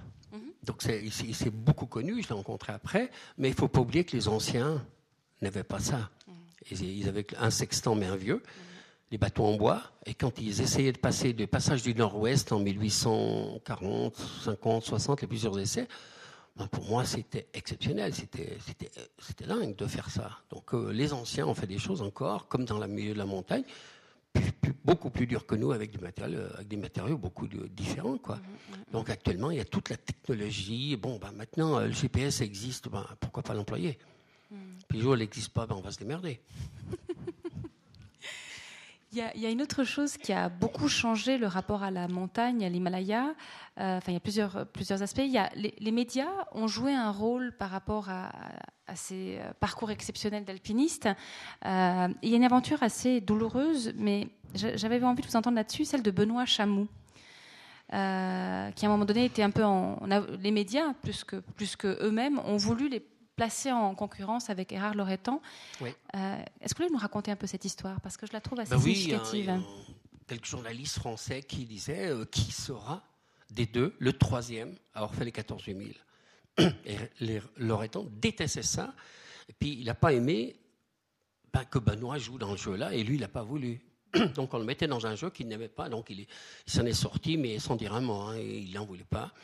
Et puis euh, après, ben, euh, ils viennent les deux dans le même avion, euh, là-bas au camp de base, bon, un, peu éloigné, puis ils avaient une journaliste qui tous les jours, surtout à un moment où on est parti, c'était le, moment que ça bougeait au camp de base. Ce qui est impressionnant, c'est que pour un alpiniste à coton d'expérience, c'est sa femme qui m'a dit, Françoise, elle m'a dit qu'il a fait deux erreurs graves, c'est de pas partir au moment où il avait décidé de partir le 5, le, 5 euh, décembre. Il est parti le 3 parce que nous, on partait le 3 en disant, on va être ensemble, on va plus réussir, mais il n'était pas prêt dans sa tête. Vite fait son sac pour partir vers 10 heures le soir, quand il a su ça parce que ça partait, nous on essaie d'être discret, mais on n'est pas très, pas très adroit peut-être. Mais bon, ça c'est du cuisinier qui parle à l'autre et tout ça, quoi. Alors, d'une fois qu'il est parti, je pense pas qu'il est à l'aise. Après, en plus, le deuxième, c'est quand on Sherpa, ça fait cinq ans qu'ils grimpent ensemble, son Sherpa s'est tué sous les yeux, quoi. Il a glissé 1000 mètres et puis euh, vraiment, ben, il bougeait plus, quoi. Alors après, il a quand même continué, et puis là, je pense qu'il s'est épuisé, il n'a pas fait le sommet. Puis euh, le matin, moi, je le voyais encore à la jumelle. Erard était encore était en train de descendre. Moi, c'est euh, Abel et Blanc qui est venu me réveiller. Il me dit il faut aider Benoît. Il faut lui parler. Donc, je lui parlais en disant tu descends au col. Puis depuis là, tu viens côté sud. Et puis, tu commences à descendre ce que tu peux. Quand il doit, les Sherpas vont monter vers toi. Ils sont déjà à 7003. Le col est à 8400. Donc, il va être là. Et puis, je pense que c'est ce qu'on peut dire. Parce qu'il était monté sur l'arrêt pour avoir la connexion radio. Puis en descendant, il a, la, radio est restée dans la neige. Onze jours après, on l'a retrouvée, plus les deux boudriers. Et puis après, plus rien. Quoi. Donc euh, ils avaient bivouaqué là au col à 8400, à l'abri du vent, parce qu'il y a beaucoup de vent. Et euh, il faisait froid, moins, moins 30, moins 40, je sais pas, plus le vent. Est-ce que pour vous, c'est, le début d'une certaine façon d'une perversion, mais en tout cas de, de, de cet Himalaya qui change? Euh, qui tout d'un coup devient l'enjeu. Euh, alors, il y avait eu les enjeux géostratégiques euh, des pays hein, pour conquérir l'Himalaya, mais tout d'un coup là, ça devient plutôt une sorte de, de, lieu où les gens veulent remporter des choses seuls, les médias veulent pointer sur les individus, où dans le fond aussi petit à petit aussi, on va, on va rendre l'Himalaya, entre guillemets, plus facile. Est-ce que vous, vous avez vu ce changement au fil du temps de l'Himalaya et de, de, comment on peut le vivre aujourd'hui? Ça dépend des nations. Comme euh, nous, les Suisses, ben, non, ça ne marchait pas. C'est un retour qu'on parlait, si vraiment. Mais euh, moi, ce que je trouve extraordinaire, c'est qu'après l'Everest, on n'a pas été pressé de voir les médias, puisqu'on n'était pas pressé de rentrer. Et rare non plus, il n'est pas rentré puisqu'il est parti au CHU, donc c'était pas important les médias, donc euh, ils pouvaient attendre. Ils avaient attendu trois mois, ils peuvent attendre encore un mois ou deux, c'est pas grave. Après, il y a des nations qui ont plus d'importance de ça parce que ça dépend de tous les sponsors. Et puis euh, pour eux, il y a plus, je sais pas pourquoi quoi, mais c'était d'autres pays qui étaient la même chose. Après aussi, il y a les pays qui vont pour la nation, donc le drapeau national est important. Euh, donc nous, non, on n'a pas pris de drapeau quoi, parce que moi je vais en prendre deux plus le népalais. Alors, donc, trois drapeaux, c'est un peu beaucoup, quoi. Déjà que sur la, combinaison, on enlevait certaines, euh, euh, certaines marques dessus pour alléger le, tout. Le sac à dos, on le coupait dans tous les sens. Après, on recousait parce qu'il était un peu trop démonté, mais pour l'alléger, quoi.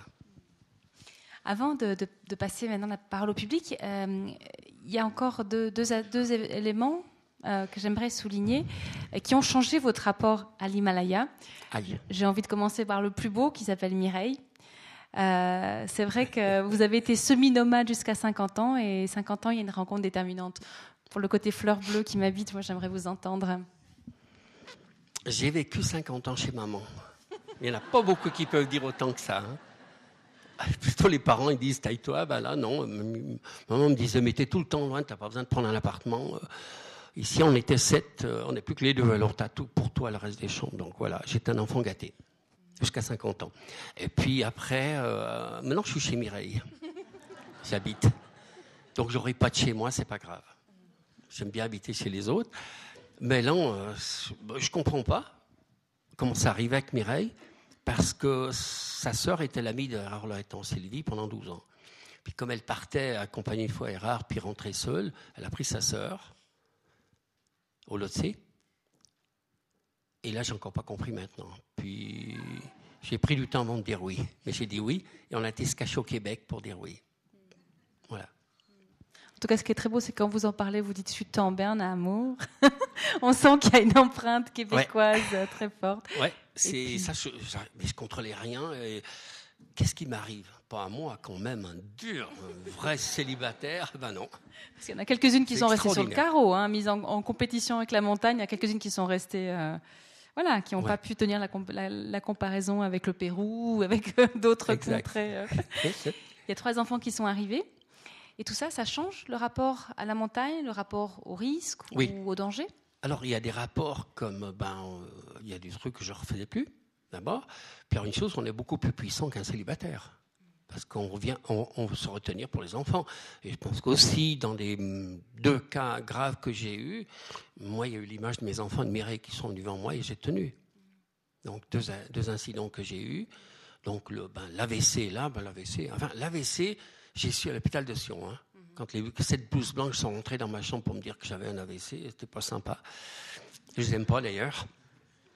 Je dois les voir prochainement d'ailleurs, toute cette équipe, faire une conférence. Et puis autrement, ben, vous êtes comme une, énigme médicale. Mais on n'a tous, on a tous pas les mêmes gènes, donc ça c'est correct. Je suis juste correct. Je suis un humain avec des gènes différents de tous les autres. On est unique. C'est quand même extraordinaire. Donc, euh, il n'y en a qu'un des gens croyaient comme ça. C'est bien. Alors, euh, moi j'ai tout reçu. Il faut bien dire, j'ai tout reçu pour la haute altitude, pour la mer, même sous l'eau, dans le désert, euh, sur les volcans, pour tout. Tout ce que j'ai fait, j'ai reçu pour l'aide. Je suis bien. Je connais pas le mal de mer. Donc Laurent dégueulait à cause de. Quand on était dans le camp, oui, avec le moteur, ben, moi ça allait bien, quoi. J'ai fini tout seul. Mais ça, c'est parce que moi j'ai reçu ça. Et bien entendu, le père Bourgnon, qui est un marin aussi, me disait Mais t'es pas normal, tonton Jean. Faut juste savoir que t'es pas normal. Tout le monde a le mal de mer. C'est logique d'avoir le mal de mer. Après, tu t'amarines. Je dis Bon, ben, d'accord, j'accepterai d'être différent. Il faut vivre avec ça. Mais je vis bien, faites pas de soucis, je vis Quand on a cette force-là, et puis qu'il vous arrive même un pépin, un œdème, et qu'on se retrouve, qu'on revient à Genève et que sa femme, enfin, Mireille vous découvre en chaise roulante. En chaise roulante. Ça, c'est quand même. Non, on poussait. Euh, non, euh, bah, j'en rigole maintenant, mais là, en ce moment, pas, parce que j'ai appris euh, que j'avais encore un campylobactère au camp de base. C'est une bactérie du poulet. Et j'ai perdu 12 kilos. J'ai plus envie de boire et manger pendant un mois. Donc c'est horrible ça. Alors, euh, alors, pour entrer dans l'avion, j'ai un copain qui est extraordinaire. Le médecin me dit prends la pilule là, ça te bloque en bas. Ouais, mais il y a plusieurs trous dans le corps, donc ça sort un peu partout. c'est là que je me suis aperçu.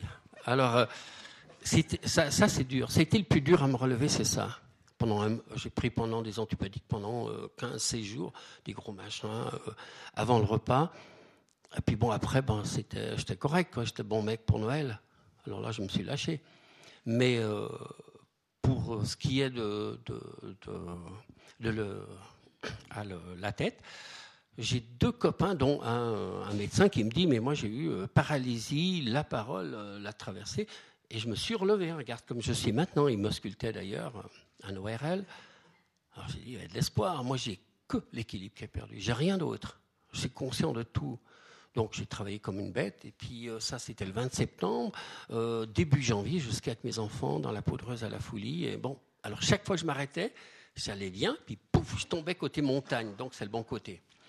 Et puis euh, je me relevais, puis je recommençais. Mais c'était quelque chose, j'avais envie que de relever. J'allais faire du ski de fond la nuit, où j'arrivais des fois à éteindre la lampe. Bon, je tombais, c'est sur le plat, mais c'était pour travailler beaucoup plus l'équilibre, parce qu'on a trois points dans l'équilibre, c'est les pieds qui sont importants, la vue et l'ouïe. Donc si vous enlevez la vue, ben, c'est plus dur. Après, vous enlevez l'ouïe parce qu'il n'y a pas de bruit, c'est plus dur. Puis alors après, vous mettez des chaussures, des grosses chaussures de ski, puis vous essayez d'aller sur un ballon, puis tenir l'équilibre, c'est plus dur qu'à pieds nus. Donc c'est tout ça. J'ai ben, on m'a appris tout ça et c'était à Martigny aussi, à la physiothérapie à Martigny, qu'on m'a fait travailler comme dur dur quoi. Puis je voulais. Alors moi il me dit euh, tu vas souffrir. Je dis bah j'espère. Et voilà donc ça a commencé comme ça. J'acceptais sourd. Mais au début, ben, je ne conduisais pas. Mireille m'amenait euh, et puis j'allais contre les murs pour aller euh, à la physio. Je crois que vous avez fait une promesse à Mireille à cette période-là. Qu'on peut l'entendre? Promesse. un engagement. oui, j'allais les aimer jusqu'à la fin de ma vie. C'est ça? Non, c'est l'autre. c'est l'autre. Oui, de plus retourner à 8000. Ben, ça, c'est les enfants et Mireille sont arrivés dans la chambre un jour et puis dit, euh, ils avaient eu peur de moi. J'aurais fait peur aux enfants et à Mireille. Puis ils m'ont dit, papa, les 8000, c'est bon, tu oublies. Et puis un jour, il y a Mike qui vient me rencontrer, il me fait, mais tu crois que l'Himalaya, il n'y a que ça sur cette terre? Tu as vu un petit peu, c'est petit comme ça, puis tu as la terre qui est comme ça. Tu as tout le reste à visiter. Alors, tu viens chez moi, tu vas aller à l'île de Bylot, au nord du Canada, tu verras, c'est magnifique. Tu auras le matériel, je vais te donner les, quelques contacts là-haut, et tu vas y aller. Et puis après, je rencontre euh, avec lui et Cathy, puis Cathy fait Mike, je peux aller avec eux, c'est tellement beau là-haut. Ah ben voilà, on a été là-haut, puis c'était vraiment beau. Donc ça Alors voilà, euh, mais 30 ans d'Himalaya, euh, c'est extraordinaire parce que l'édition Guérin ont fait ils ont bien étudié le cas et 30 euh, ans d'Himalaya en tentant tout le temps les 8000, je suis le seul vivant. L'autre, c'est Courtney Berger, 24 ans. Donc, ça fait réfléchir. non, moi, je, on m'a mis sur cette terre pour grimper les montagnes, je grimpe, quand on me dit que ben, c'est fini. Et puis ce sera fini pour chacun de nous ici. Donc un jour, ben, on ne sera plus là. Il y a une chose, encore une dernière chose. Euh, vous avez dit, il, faut être prêt dans sa tête pour affronter la montagne. Il y a une chose très belle aussi que, à laquelle vous avez été attentif, c'était de dire, il faut que la montagne soit prête à m'accueillir et il faut être à l'écoute de la montagne. Est-ce que vous pouvez nous en dire un petit mot? Alors, moi j'aime bien la montagne et la, et, la mer, et la mer parce que, en général, c'est elle qui décide, parce qu'elle est trop puissante. Quand elle ne te veut pas, si on va se pointer, on en prend plein de claques. Donc, euh, prendre plein de claques, ça veut dire euh, lever les doigts comme ça, euh, peut-être perdre un copain, tout ça. Moi, je pense pas. Et comme disait, je ne sais plus qui disait, en tout cas, c'était Appa, et puis un autre, il a dit la montagne, de me, ça vaut même pas un petit phalange là, de laisser sur la montagne un petit phalange. Ça vaut pas la peine, elle veut pas ça. Elle veut être belle, et tu vas l'escalader quand elle permet de venir. Et puis pour moi, je ressentais ça. Il y a des moments où elle était moche. Ben, c'est dur quand on a l'énergie, un petit humain, et puis on voit le K2, puis on a envie de toucher à cette face, puis deux fois on y va, plus une fois Erhard et, et Wojtek sont retournés, ils ont jamais, on n'a jamais touché les trois à la face. On a été copiés, puis on redescendait. Donc euh, ça c'est dur, ça. C'est vrai que c'est dur, c'est pénible, et puis, puis on commence à plus rien supporter parce qu'on on a, on a un peu mauvais caractère dans les moments comme ça. Ça se comprend. Voilà, maintenant, la parole est à vous. Il suffit de demander le micro et puis on a jusqu'à 22 heures pour poser des questions puis entendre les réponses. Donc, allez-y. Et puis le coup de rouge, je pensais qu'il était la petite bouteille. À 22 heures, le coup de rouge. Monsieur, ici. Une question. J'aimerais savoir pourquoi un sommet, disons, ne visons pas trop, mais himalayen ou bien des Andes de 5500 mètres, n'est pas plus difficile à gravir qu'un sommet alpin de 4000-4500 mètres. On m'a déjà dit que c'était un problème euh, physique, mais je ne comprends pas pourquoi. Alors, ben, des, fois, tout simplement, c'est qu'on euh, cherche à aller toujours plus haut. Et puis, ben, euh, moi, j'étais au plus haut. Puis après, c'était pas le plus haut qui m'intéressait, c'était dans l'Himalaya, je suis retourné, c'est que d'abord c'est un peuple formidable, autant les Pakistanais que les Népalais et les Tibétains. Et puis que j'y retournais là-bas, pas seulement pour vite y aller faire le sommet, mais prendre gentiment son passage, gentiment acheter l'altitude, comme on peut dire, ou prendre l'altitude pour être bien, puis aller en haut, puis redescendre. Et puis, ce qui était très bien au début, nous, on restait deux semaines à Katmandou. C'était tellement sympa. On se retrouvait entre grimpeurs, entre euh, Népalais des fois, qu'on mangeait ensemble. On se retrouvait des soirs, toute une tablée, mais avec des. On parlait. Euh, on, essayait de se comprendre dans plusieurs langues, mais c'est des moments d'exception, de rencontres dingues. C'est ça qui est beau dans l'Himalaya ces années-là.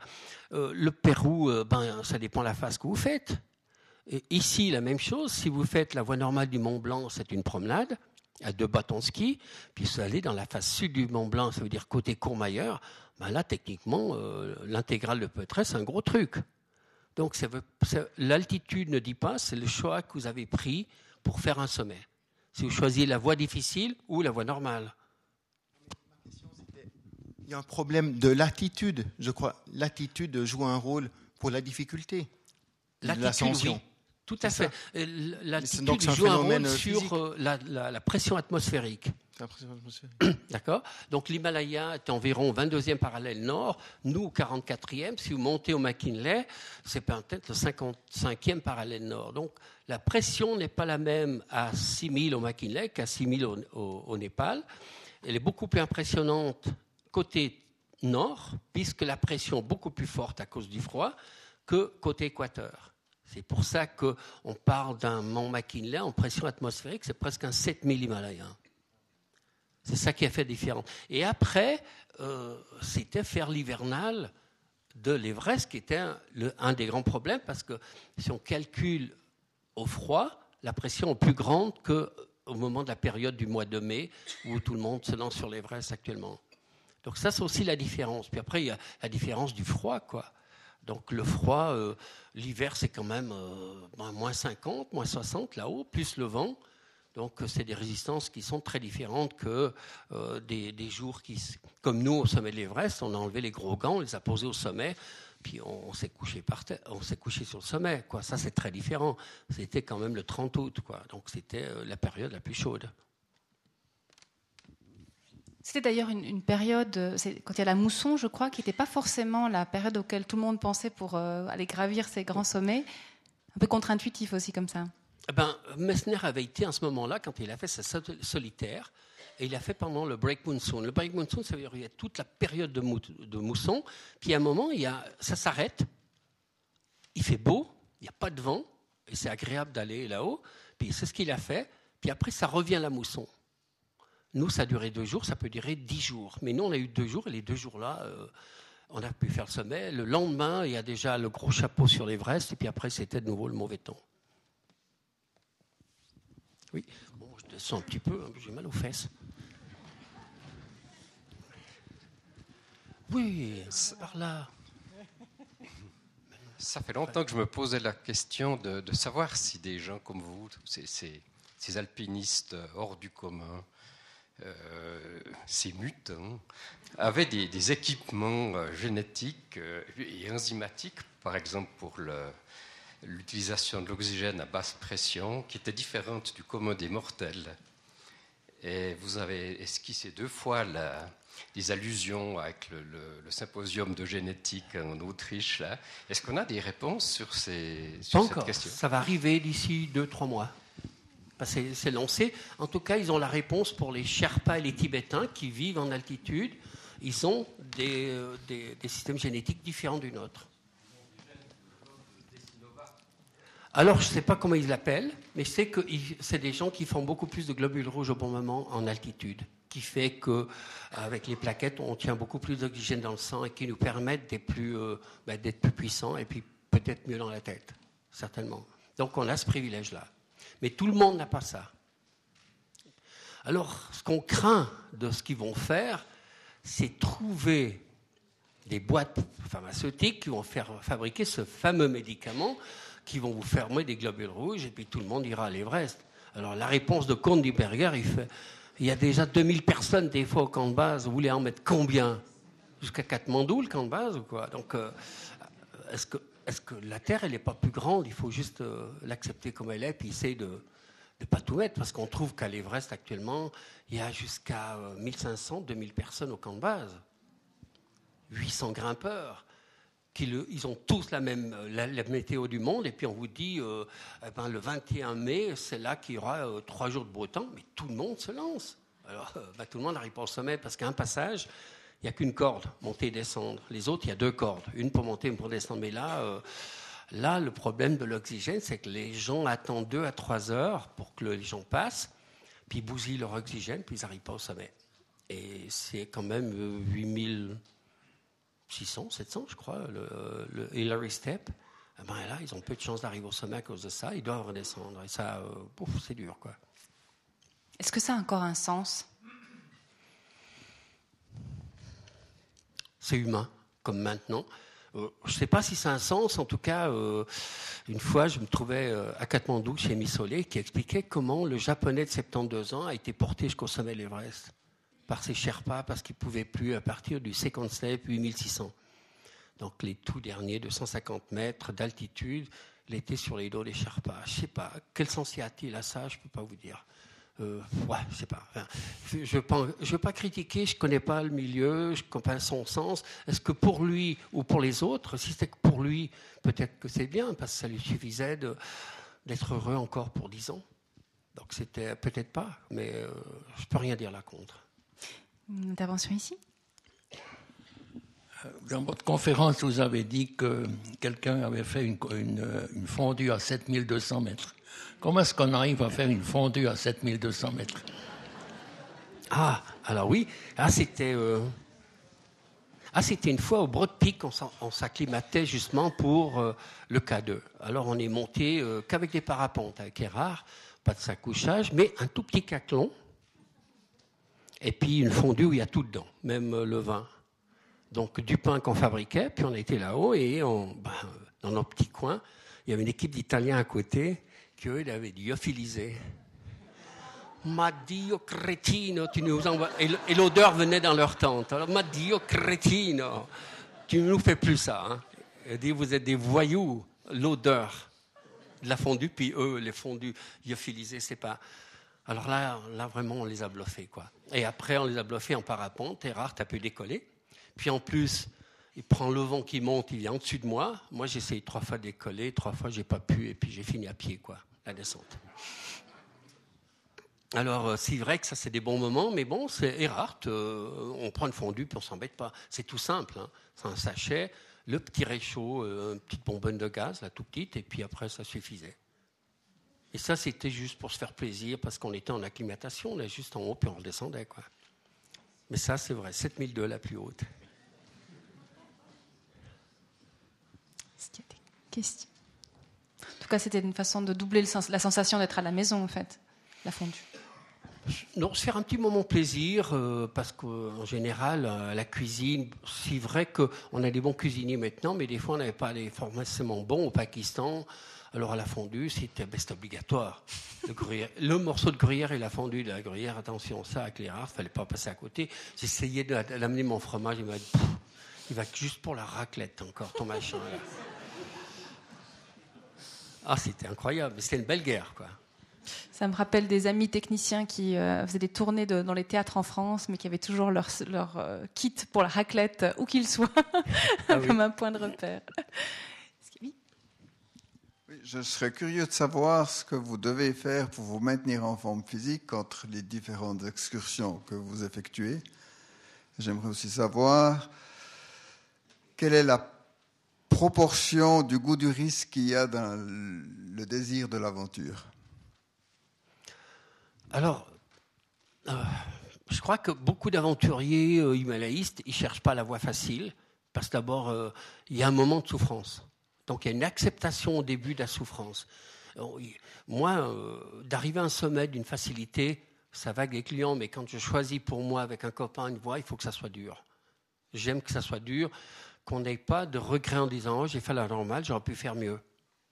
Et ça, c'est un peu comme dit euh, Mike Horn, euh, il choisit le chemin le plus difficile dès le départ pour pas avoir aucun regret de dire euh, la prochaine fois, je pourrais faire encore plus dur. Et ça, je pense, c'est une bonne base. C'est une acceptation. On aime ça. Puis comme entraînement, ben, moi, la folie, c'est facile. Maintenant, j'ai tous les jouets autour de moi du ski alpin, de la randonnée en raquette, euh, du ski de fond, euh, cascade de glace, il y a tout là autour. Je ne fais plus que m'amuser avec ça et mes enfants. Autrement, euh, au début, quand on connaît rien, eh ben, on, va, on doit aller bivouaquer en montagne. Qu'est-ce qu'on fait? Ben, On va dormir dehors. Moi, j'allais au chalet, puis tous les soirs, j'allais dormir sous un sapin pour savoir ce que c'est d'avoir froid. Quoi. La nuit, le s'accouchage, je revenais, je partais au travail. Le soir, je revenais, je dormais là-haut.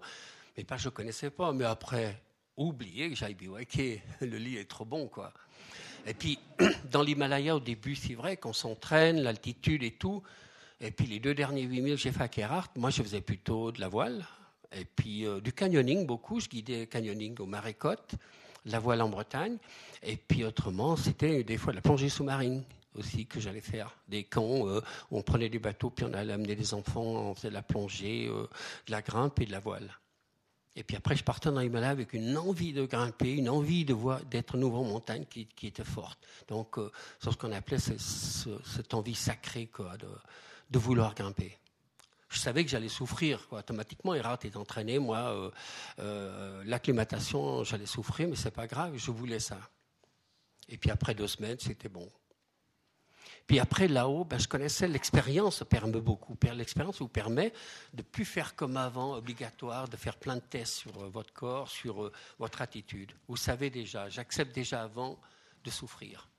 Et Wojtek avait écrit un, article qui était très beau, euh, l'art The Heart of Suffering, l'art de souffrir. C'est un art, quoi. On est les artistes. On est proche des pensées orientales. Il y a une intervention ici? Oui, à vous entendre, c'est magnifique. Euh, mais je pense que vous n'allez pas en rester là. Et quels sont vos projets? Hmm. Alors, euh, à mon âge, on devient sage. Oh, c'est beau, dit, ça rime aussi. Alors, euh, ben, j'ai pris de la sagesse, et puis comme je ne peux plus aller là-haut, ben, je vais là, à plat. Donc, j'ai déjà fait deux petites expéditions extraordinaires. C'est soit en terre Baffin, tout au nord, sur l'île de Ballot, où on a été sur. c'est un parc national. Donc, les gardes du parc nous disent au nord de cette île, on a recensé 200 ours polaires. Et qu'est-ce qu'on a fait? Les sales gamins, droit en haut là. On était direct au nord, on a prolongé ça, puis on a vu une douzaine d'ours, c'était extraordinaire. Deux fois la mer avec, des, deux petits.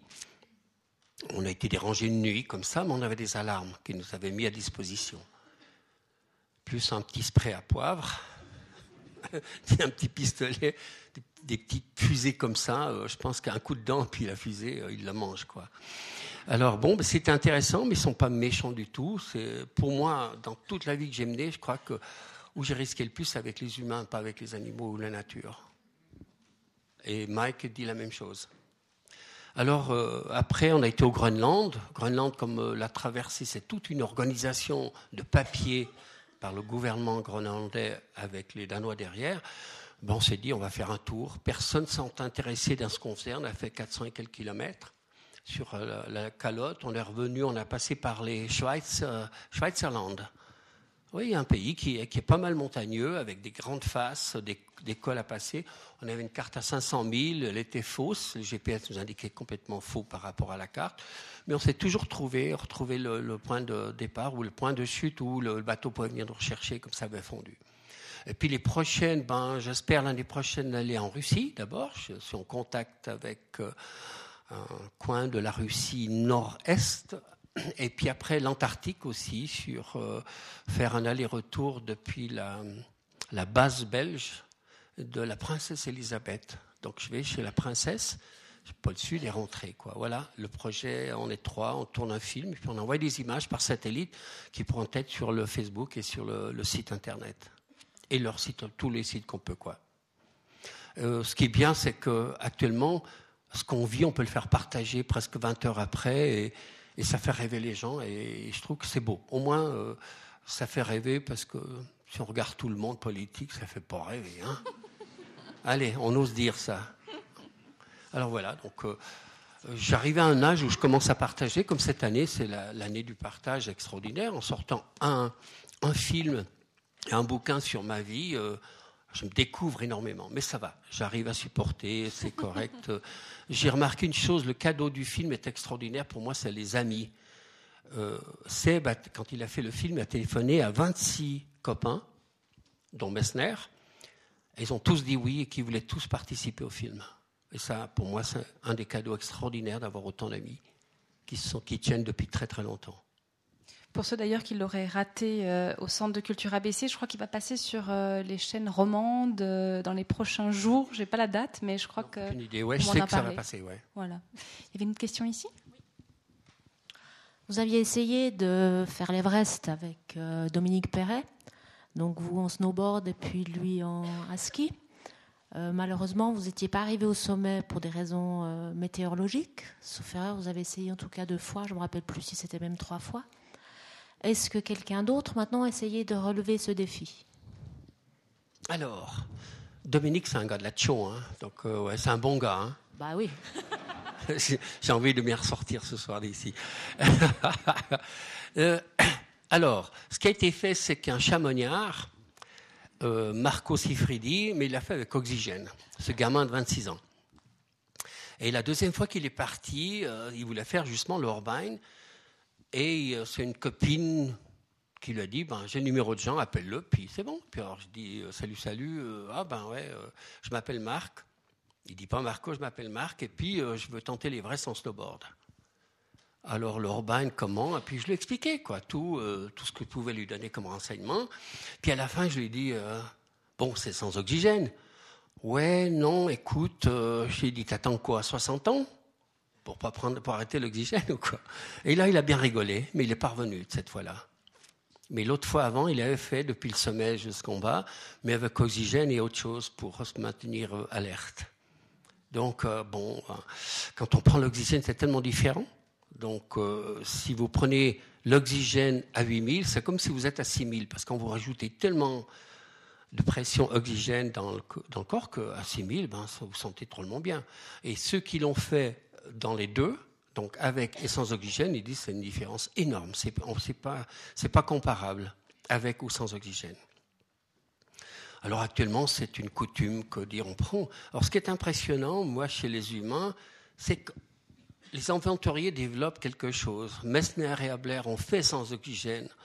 Maintenant, on prend l'oxygène, c'est qu'on revient en arrière dans l'aventure, puisque l'aventure, c'est d'aller plus loin. L'aventurier va aller plus loin, faire quelque chose de différent, pour progresser dans, le, dans la technique. Non, eux reculent. Je sais pas, c'est l'humain actuellement, quoi. Une autre question, intervention ici? Euh, Ce qui m'impressionne beaucoup, c'est comment vous faites pour supporter le froid? Ah, vous allez peut-être dire que vous êtes biocop Non, j'aime ça. Ah. C'est marrant, mais c'est que j'aime ça. Et vous avez euh, vu des gens qui ont eu des. Des gelures? Ouais, ou même, je sais pas, des. Ah, c'est pas beau. Hein. Oui, j'ai vu ça, mais moi j'aime le froid. Hein. C'est que quand on me dit euh, Ah là il fait moins 40, ça me plaît. Euh, la dernière fois, oh, ben, c'est assez marrant parce que j'ai de drôles enfants. On a été au nord de la Finlande euh, fin décembre, début janvier.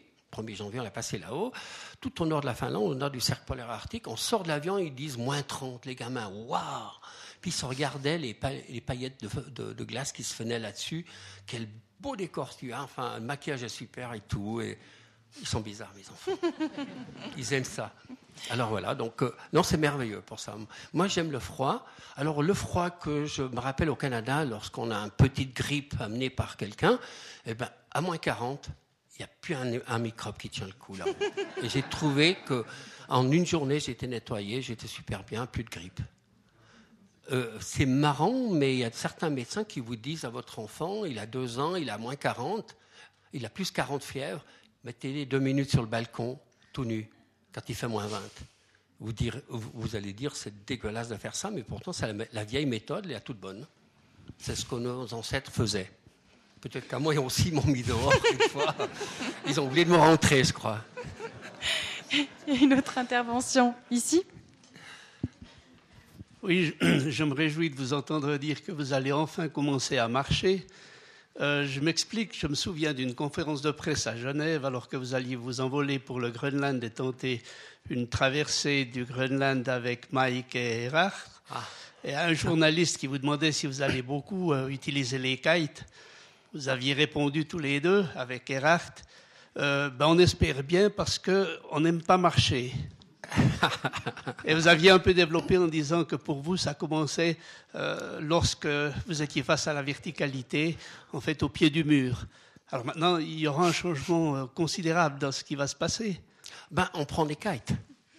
Ah ben oui, on peut prendre les bonnes choses parce que c'est la nature, les kites, c'est naturel, c'est le vent. Donc on l'utilise comme à la voile. Alors, euh, par exemple, en Antarctique, le copain qui est là-bas, Alain Hubert, le directeur qui est belge, de la station belge, euh, lui dit le kite, même on peut remonter comme les bateaux. On a des kites maintenant qui remontent contre le vent, puis le retour, on a le vent de dos, donc euh, c'est beaucoup plus facile. Euh, on pourrait faire jusqu'à 500 km dans la journée. Donc c'est quand même extraordinaire la vitesse qu'on peut faire. Autrement, si on fait 30 km à pied en tirant la luge de 100 à 150 kg, c'est un autre modèle, quoi. Mais on prendra ce qu'il y a. Mais si on peut utiliser le vent, bien entendu qu'on va l'utiliser. On l'a utilisé d'ailleurs euh, soit au Groenland avec Blotch qui nous tirait, ou soit euh, en terre de Baffin. Et puis avec, euh, avec Mike et Erhardt, on l'a utilisé aussi. Mais alors, il y a des vents catabatiques de 150 km à l'heure. Il a voulu sortir Mike. Eh ben, maintenant, lâche-moi, je l'ai lâché. Il a fait. Mais ça, c'est Mike. Il voulait essayer.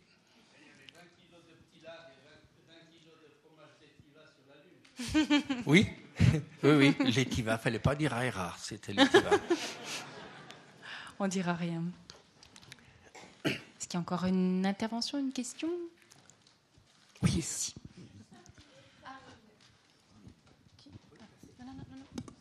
Euh, Vous avez parlé d'un alpiniste autrichien, puis vous n'avez pas retrouvé le nom. C'est Hermann Brühl. Voilà. Merci. Merci, super. Non, mais c'est vrai. C'est Hermann Bull et euh, on en a beaucoup parlé. Euh, Cours des Berrières, il dit qu'on grimpait beaucoup avec euh, l'esprit d'Hermann Bull, comme euh, Peter Abler et, et Ranel Messner. Et c'est vrai que ce personnage a fait quand même le langue à Parbat sans oxygène, en solo, c'est- et tout seul. Donc, euh, ce qu'il a fait au côté d'Yamir, c'est immense. En ce temps-là, avec l'équipement qu'il avait, c'était un tout, tout grand bonhomme. Et, euh, il a été- toujours été discret.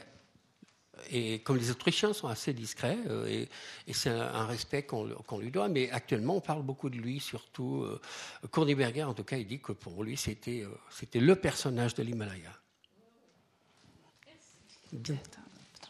Question ici. sûrement touché les Dolomites. Les? Les Dolomites, Oui. vous avez Oui. grimpé. Oui, les Dolomites, j'y étais deux fois, pas, pas beaucoup de fois, parce que je voyageais beaucoup, mais Trop autrement, les. euh, pardon? Trop facile? Non, Non. Ah non, Dolomites, euh, c'est des surplombs monstrueux avec un monstre vide. euh. Par contre, une fois, j'ai dû rejoindre euh, certaines cabanes pour faire un sommet, et ça, les Via Ferrata, les anciennes, les vraies. Actuellement, on en met dans tous les coins, tous les trucs pour, pour sortir les villageois euh, montagnards. Et puis, bon, Erard détestait ça. Hein. Détestait les Via Ferrata. Il disait, mais qu'est-ce qu'on fout ça Euh, Puis un jour, il y a un gars qui a dit, euh, j'aimerais, euh, un bon copain lui, dit, tu m'en mettrais ma société, on va aller faire une Via Ferrata. Mais il n'a pas trop parlé. J'ai su après, j'ai dit, ah, dit guide de Via Ferrata. Oh, il n'a pas aimé. Oh, il n'a pas aimé. Dit, salaud, comment tu sais? Mais voilà, bon, mais c'est vrai que non, les Dolomites, c'est- merveilleux. Et puis en plus, euh, les Dolomites, ce qui est beau, c'est que l'hiver, il y a du super ski à faire. Alors ce que j'ai aimé dans Dolomites, c'est les descentes des couloirs avec de la caillasse comme ça. On fait des enjambées de 5-6 mètres. On se laisse aller complet dans la descente, comme on peut. C'est extraordinaire. Ça, c'est le, bon. Moi, c'est ce que j'aimais, c'est c'est ça aux Dolomites. Descendre dans les couloirs caillasseux. Encore une question ici. Est-ce qu'actuellement, en Himalaya, il y a, pas, il y a beaucoup de touristes, il n'y a pas, pas beaucoup de déchets? Est-ce qu'on les enlève, ces déchets? Qu'est-ce qui, qui est-ce qui fait ça? Qui est-ce qui organise ça? Alors, euh, côté Népal et côté Tibet, euh, les gouvernements vous font déposer en cash 5 ou 10 000 dollars par expédition, suivant la grandeur de l'expédition. Et après, l'officier liaison qui dit euh, non, ça a eu une tempête, on n'a pas nettoyé. Donc il garde l'argent. Une fois que c'est bon, il renvoie des charpas sur la montagne pour nettoyer. Surtout les morts, ils ont quand même fait ça parce que les Sherpas touchaient pas les morts, c'était pas, pas dans leur religion. Donc ils les ont fait quand même. Et puis euh, ça, s'est nettoyé. Euh, par exemple, vous pouvez pas, pouvez pas, nettoyer un camp de base avec 1500, 2000 personnes. À vous dire que les toilettes, chaque expédition a ses toilettes, c'est des tonneaux de bleu de 60 litres, et les gars font leur trajet, ils sont plusieurs, ils vident, ils apportent le vide, ils reprennent le plein, ils vont vider hors du glacier tout en bas, qu'ils ont fait un grand trou pour ça. Et puis ça, c'est une des choses. Après, ce qu'ils nous demandent, c'est ben, euh, de ramener euh, tout ce qui est euh, aluminium, métal. Et puis une chose qu'ils n'osent pas demander, c'est les batteries, parce qu'ils ne savent pas où les mettre à Katmandou. Donc nous, dès le début, on ramenait les batteries vides euh, à- chez nous, en Suisse, parce qu'elles pouvaient être recyclées. Et à la douane, avec Pierre Steiner, une fois à la douane à Genève, euh, il nous fouillait, puis il dit C'est quoi ça? Je dis C'est des batteries. Il dit Mais c'est quoi? Elles sont usées Je dis Ben oui, mais on n'est pas ils ne savent pas qu'en faire. Il a regardé, il a dit Ok, c'est bon, alors vous pouvez passer. C'est naturel, enfin, nous c'était naturel d'apporter notre saleté loin. Alors, euh, mais euh, actuellement, ça a été très dur de comprendre que l'Everest, maintenant, c'est un truc de touriste financier énorme. Mais à côté, ça amène tellement, je ne sais pas si c'est le bien ou le mal, mais ça amène un peu plus de progrès, de confort pour les familles de Sherpas, parce qu'ils gagnent bien leur argent, c'est vrai, mais pour toute la famille. Et puis, euh, et puis comme ça, on se dit, ben, les touristes, on les met au camp de base de l'Everest, Tibet, Népal, puis tout le reste, c'est pour les autres. Donc euh, les jeunes font des trucs exceptionnels la, la, piolet d'or qu'il y a eu en France pour euh, une nomination des, plus belles grimpes de l'année, de, l'année passée, eh ben, c'est comme des quatre, quatre, équipes qui ont fait des voix, mais quand je voyais les photos, j'ai dit, salaud, ils, sont vraiment très très forts pour se lancer là-dedans, mais jusqu'à deux, trois semaines. Ils lâchent pas. Ou alors ils passent euh, cinq jours, mais euh, en, déplaçant tout le matériel avec eux, en faisant du vrai, du style alpin. Donc euh, ça, chapeau. Donc il y a vraiment, et on les, on les connaît pas, ils font pas de publicité, ils veulent pas surtout. Ils veulent être juste eux-mêmes, grimper avec des copains et puis rentrer. Et il y en a, euh, y en a côté de Zermatt qui sont très forts. En Tamaten, euh, il a fait des gros trucs avec des Autrichiens de, au nord du Pakistan et ils n'en ont pas parlé du tout. Ils ont fait des, des 7000 deux voies extraordinaires. Mais ça, je trouve que c'est beau. Donc il y a de l'espoir dans les jeunes qui veulent. Puis l'Everest, maintenant, c'est un terrain de jeu pour les touristes. Et puis pour l'argent, quoi. Or, tant mieux. Si ça, si ça rend des gens heureux, ben, tant mieux. Il n'y a pas beaucoup de. En Suisse, à Leiger, donc euh, une montagne qui est beaucoup courue, est-ce qu'il y a aussi des problèmes de déchets ben, C'est tellement raide que quand vous lâchez un piton, il va jusqu'au fond. Donc c'est plus facile à ramasser la poubelle au fond que là-haut, parce qu'il n'y a rien là-haut. Hein. Ça, c'est le facilité de Leiger. Alors non, euh, non, en Suisse, on est quand même euh, en Suisse et en Autriche. Je trouve que c'est des pays qui sont très propres. On ne peut pas se plaindre, c'est extraordinaire. On a un peu le luxe même de, tout cacher au maximum, de tout ramener en bas. Ce que depuis des années, on laissait autour des cabanes, cacher des boîtes de conserve, les toilettes. Maintenant, les toilettes, c'est tout, débarrassé. On n'en voit plus dans le glacier. Hein. Donc ça, non, euh, ça c'est impressionnant. Une dernière question avant de terminer. Oui, merci. Qu'est-ce que vous pensez du Bhoutan qui interdit l'escalade des montagnes en disant que c'est le domaine des dieux? Ben, Ils ont raison. Ils ont vu le Népal, ce que ça a donné. D'ailleurs, le Népal, il faut bien dire qu'au début, il y avait l'escalade, plus euh, les petits joints et hein, les petits joints et nombreux de, de gars allaient là-bas parce que c'était bon marché, facile à vivre et facile à trouver le petit joint pour tous les jours. Donc ça a été un peu hein, la déchéance euh, côté Katmandou. Hein. J'en ai vu au tout début, euh, c'est pas très beau ça, parce que vraiment ils sont complètement défoncés à la fin de la. Quand on les voyait, moi ce qui est plus dur, c'est de voir dans les poubelles de Tamel euh, à Katmandou une, européenne qui fouillait là pour essayer de manger quelque chose. ça, tu dis vraiment, c'est toucher le fond, quoi.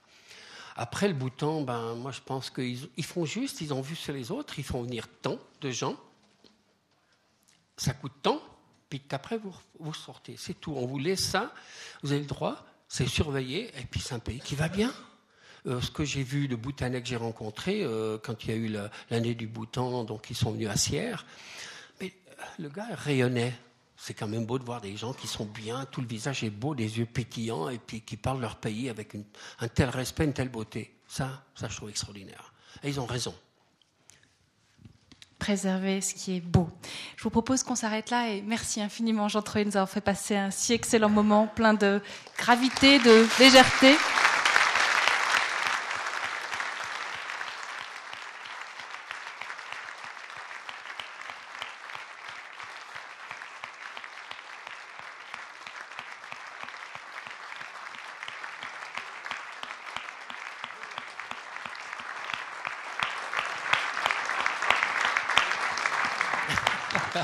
Merci beaucoup, merci beaucoup. Alors, euh, si vous avez des rêves à réaliser, au moins les tenter.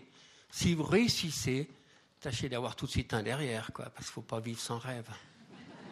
C'est Proust qui disait gardez toujours un morceau de ciel au-dessus de la tête. Voilà. Merci beaucoup.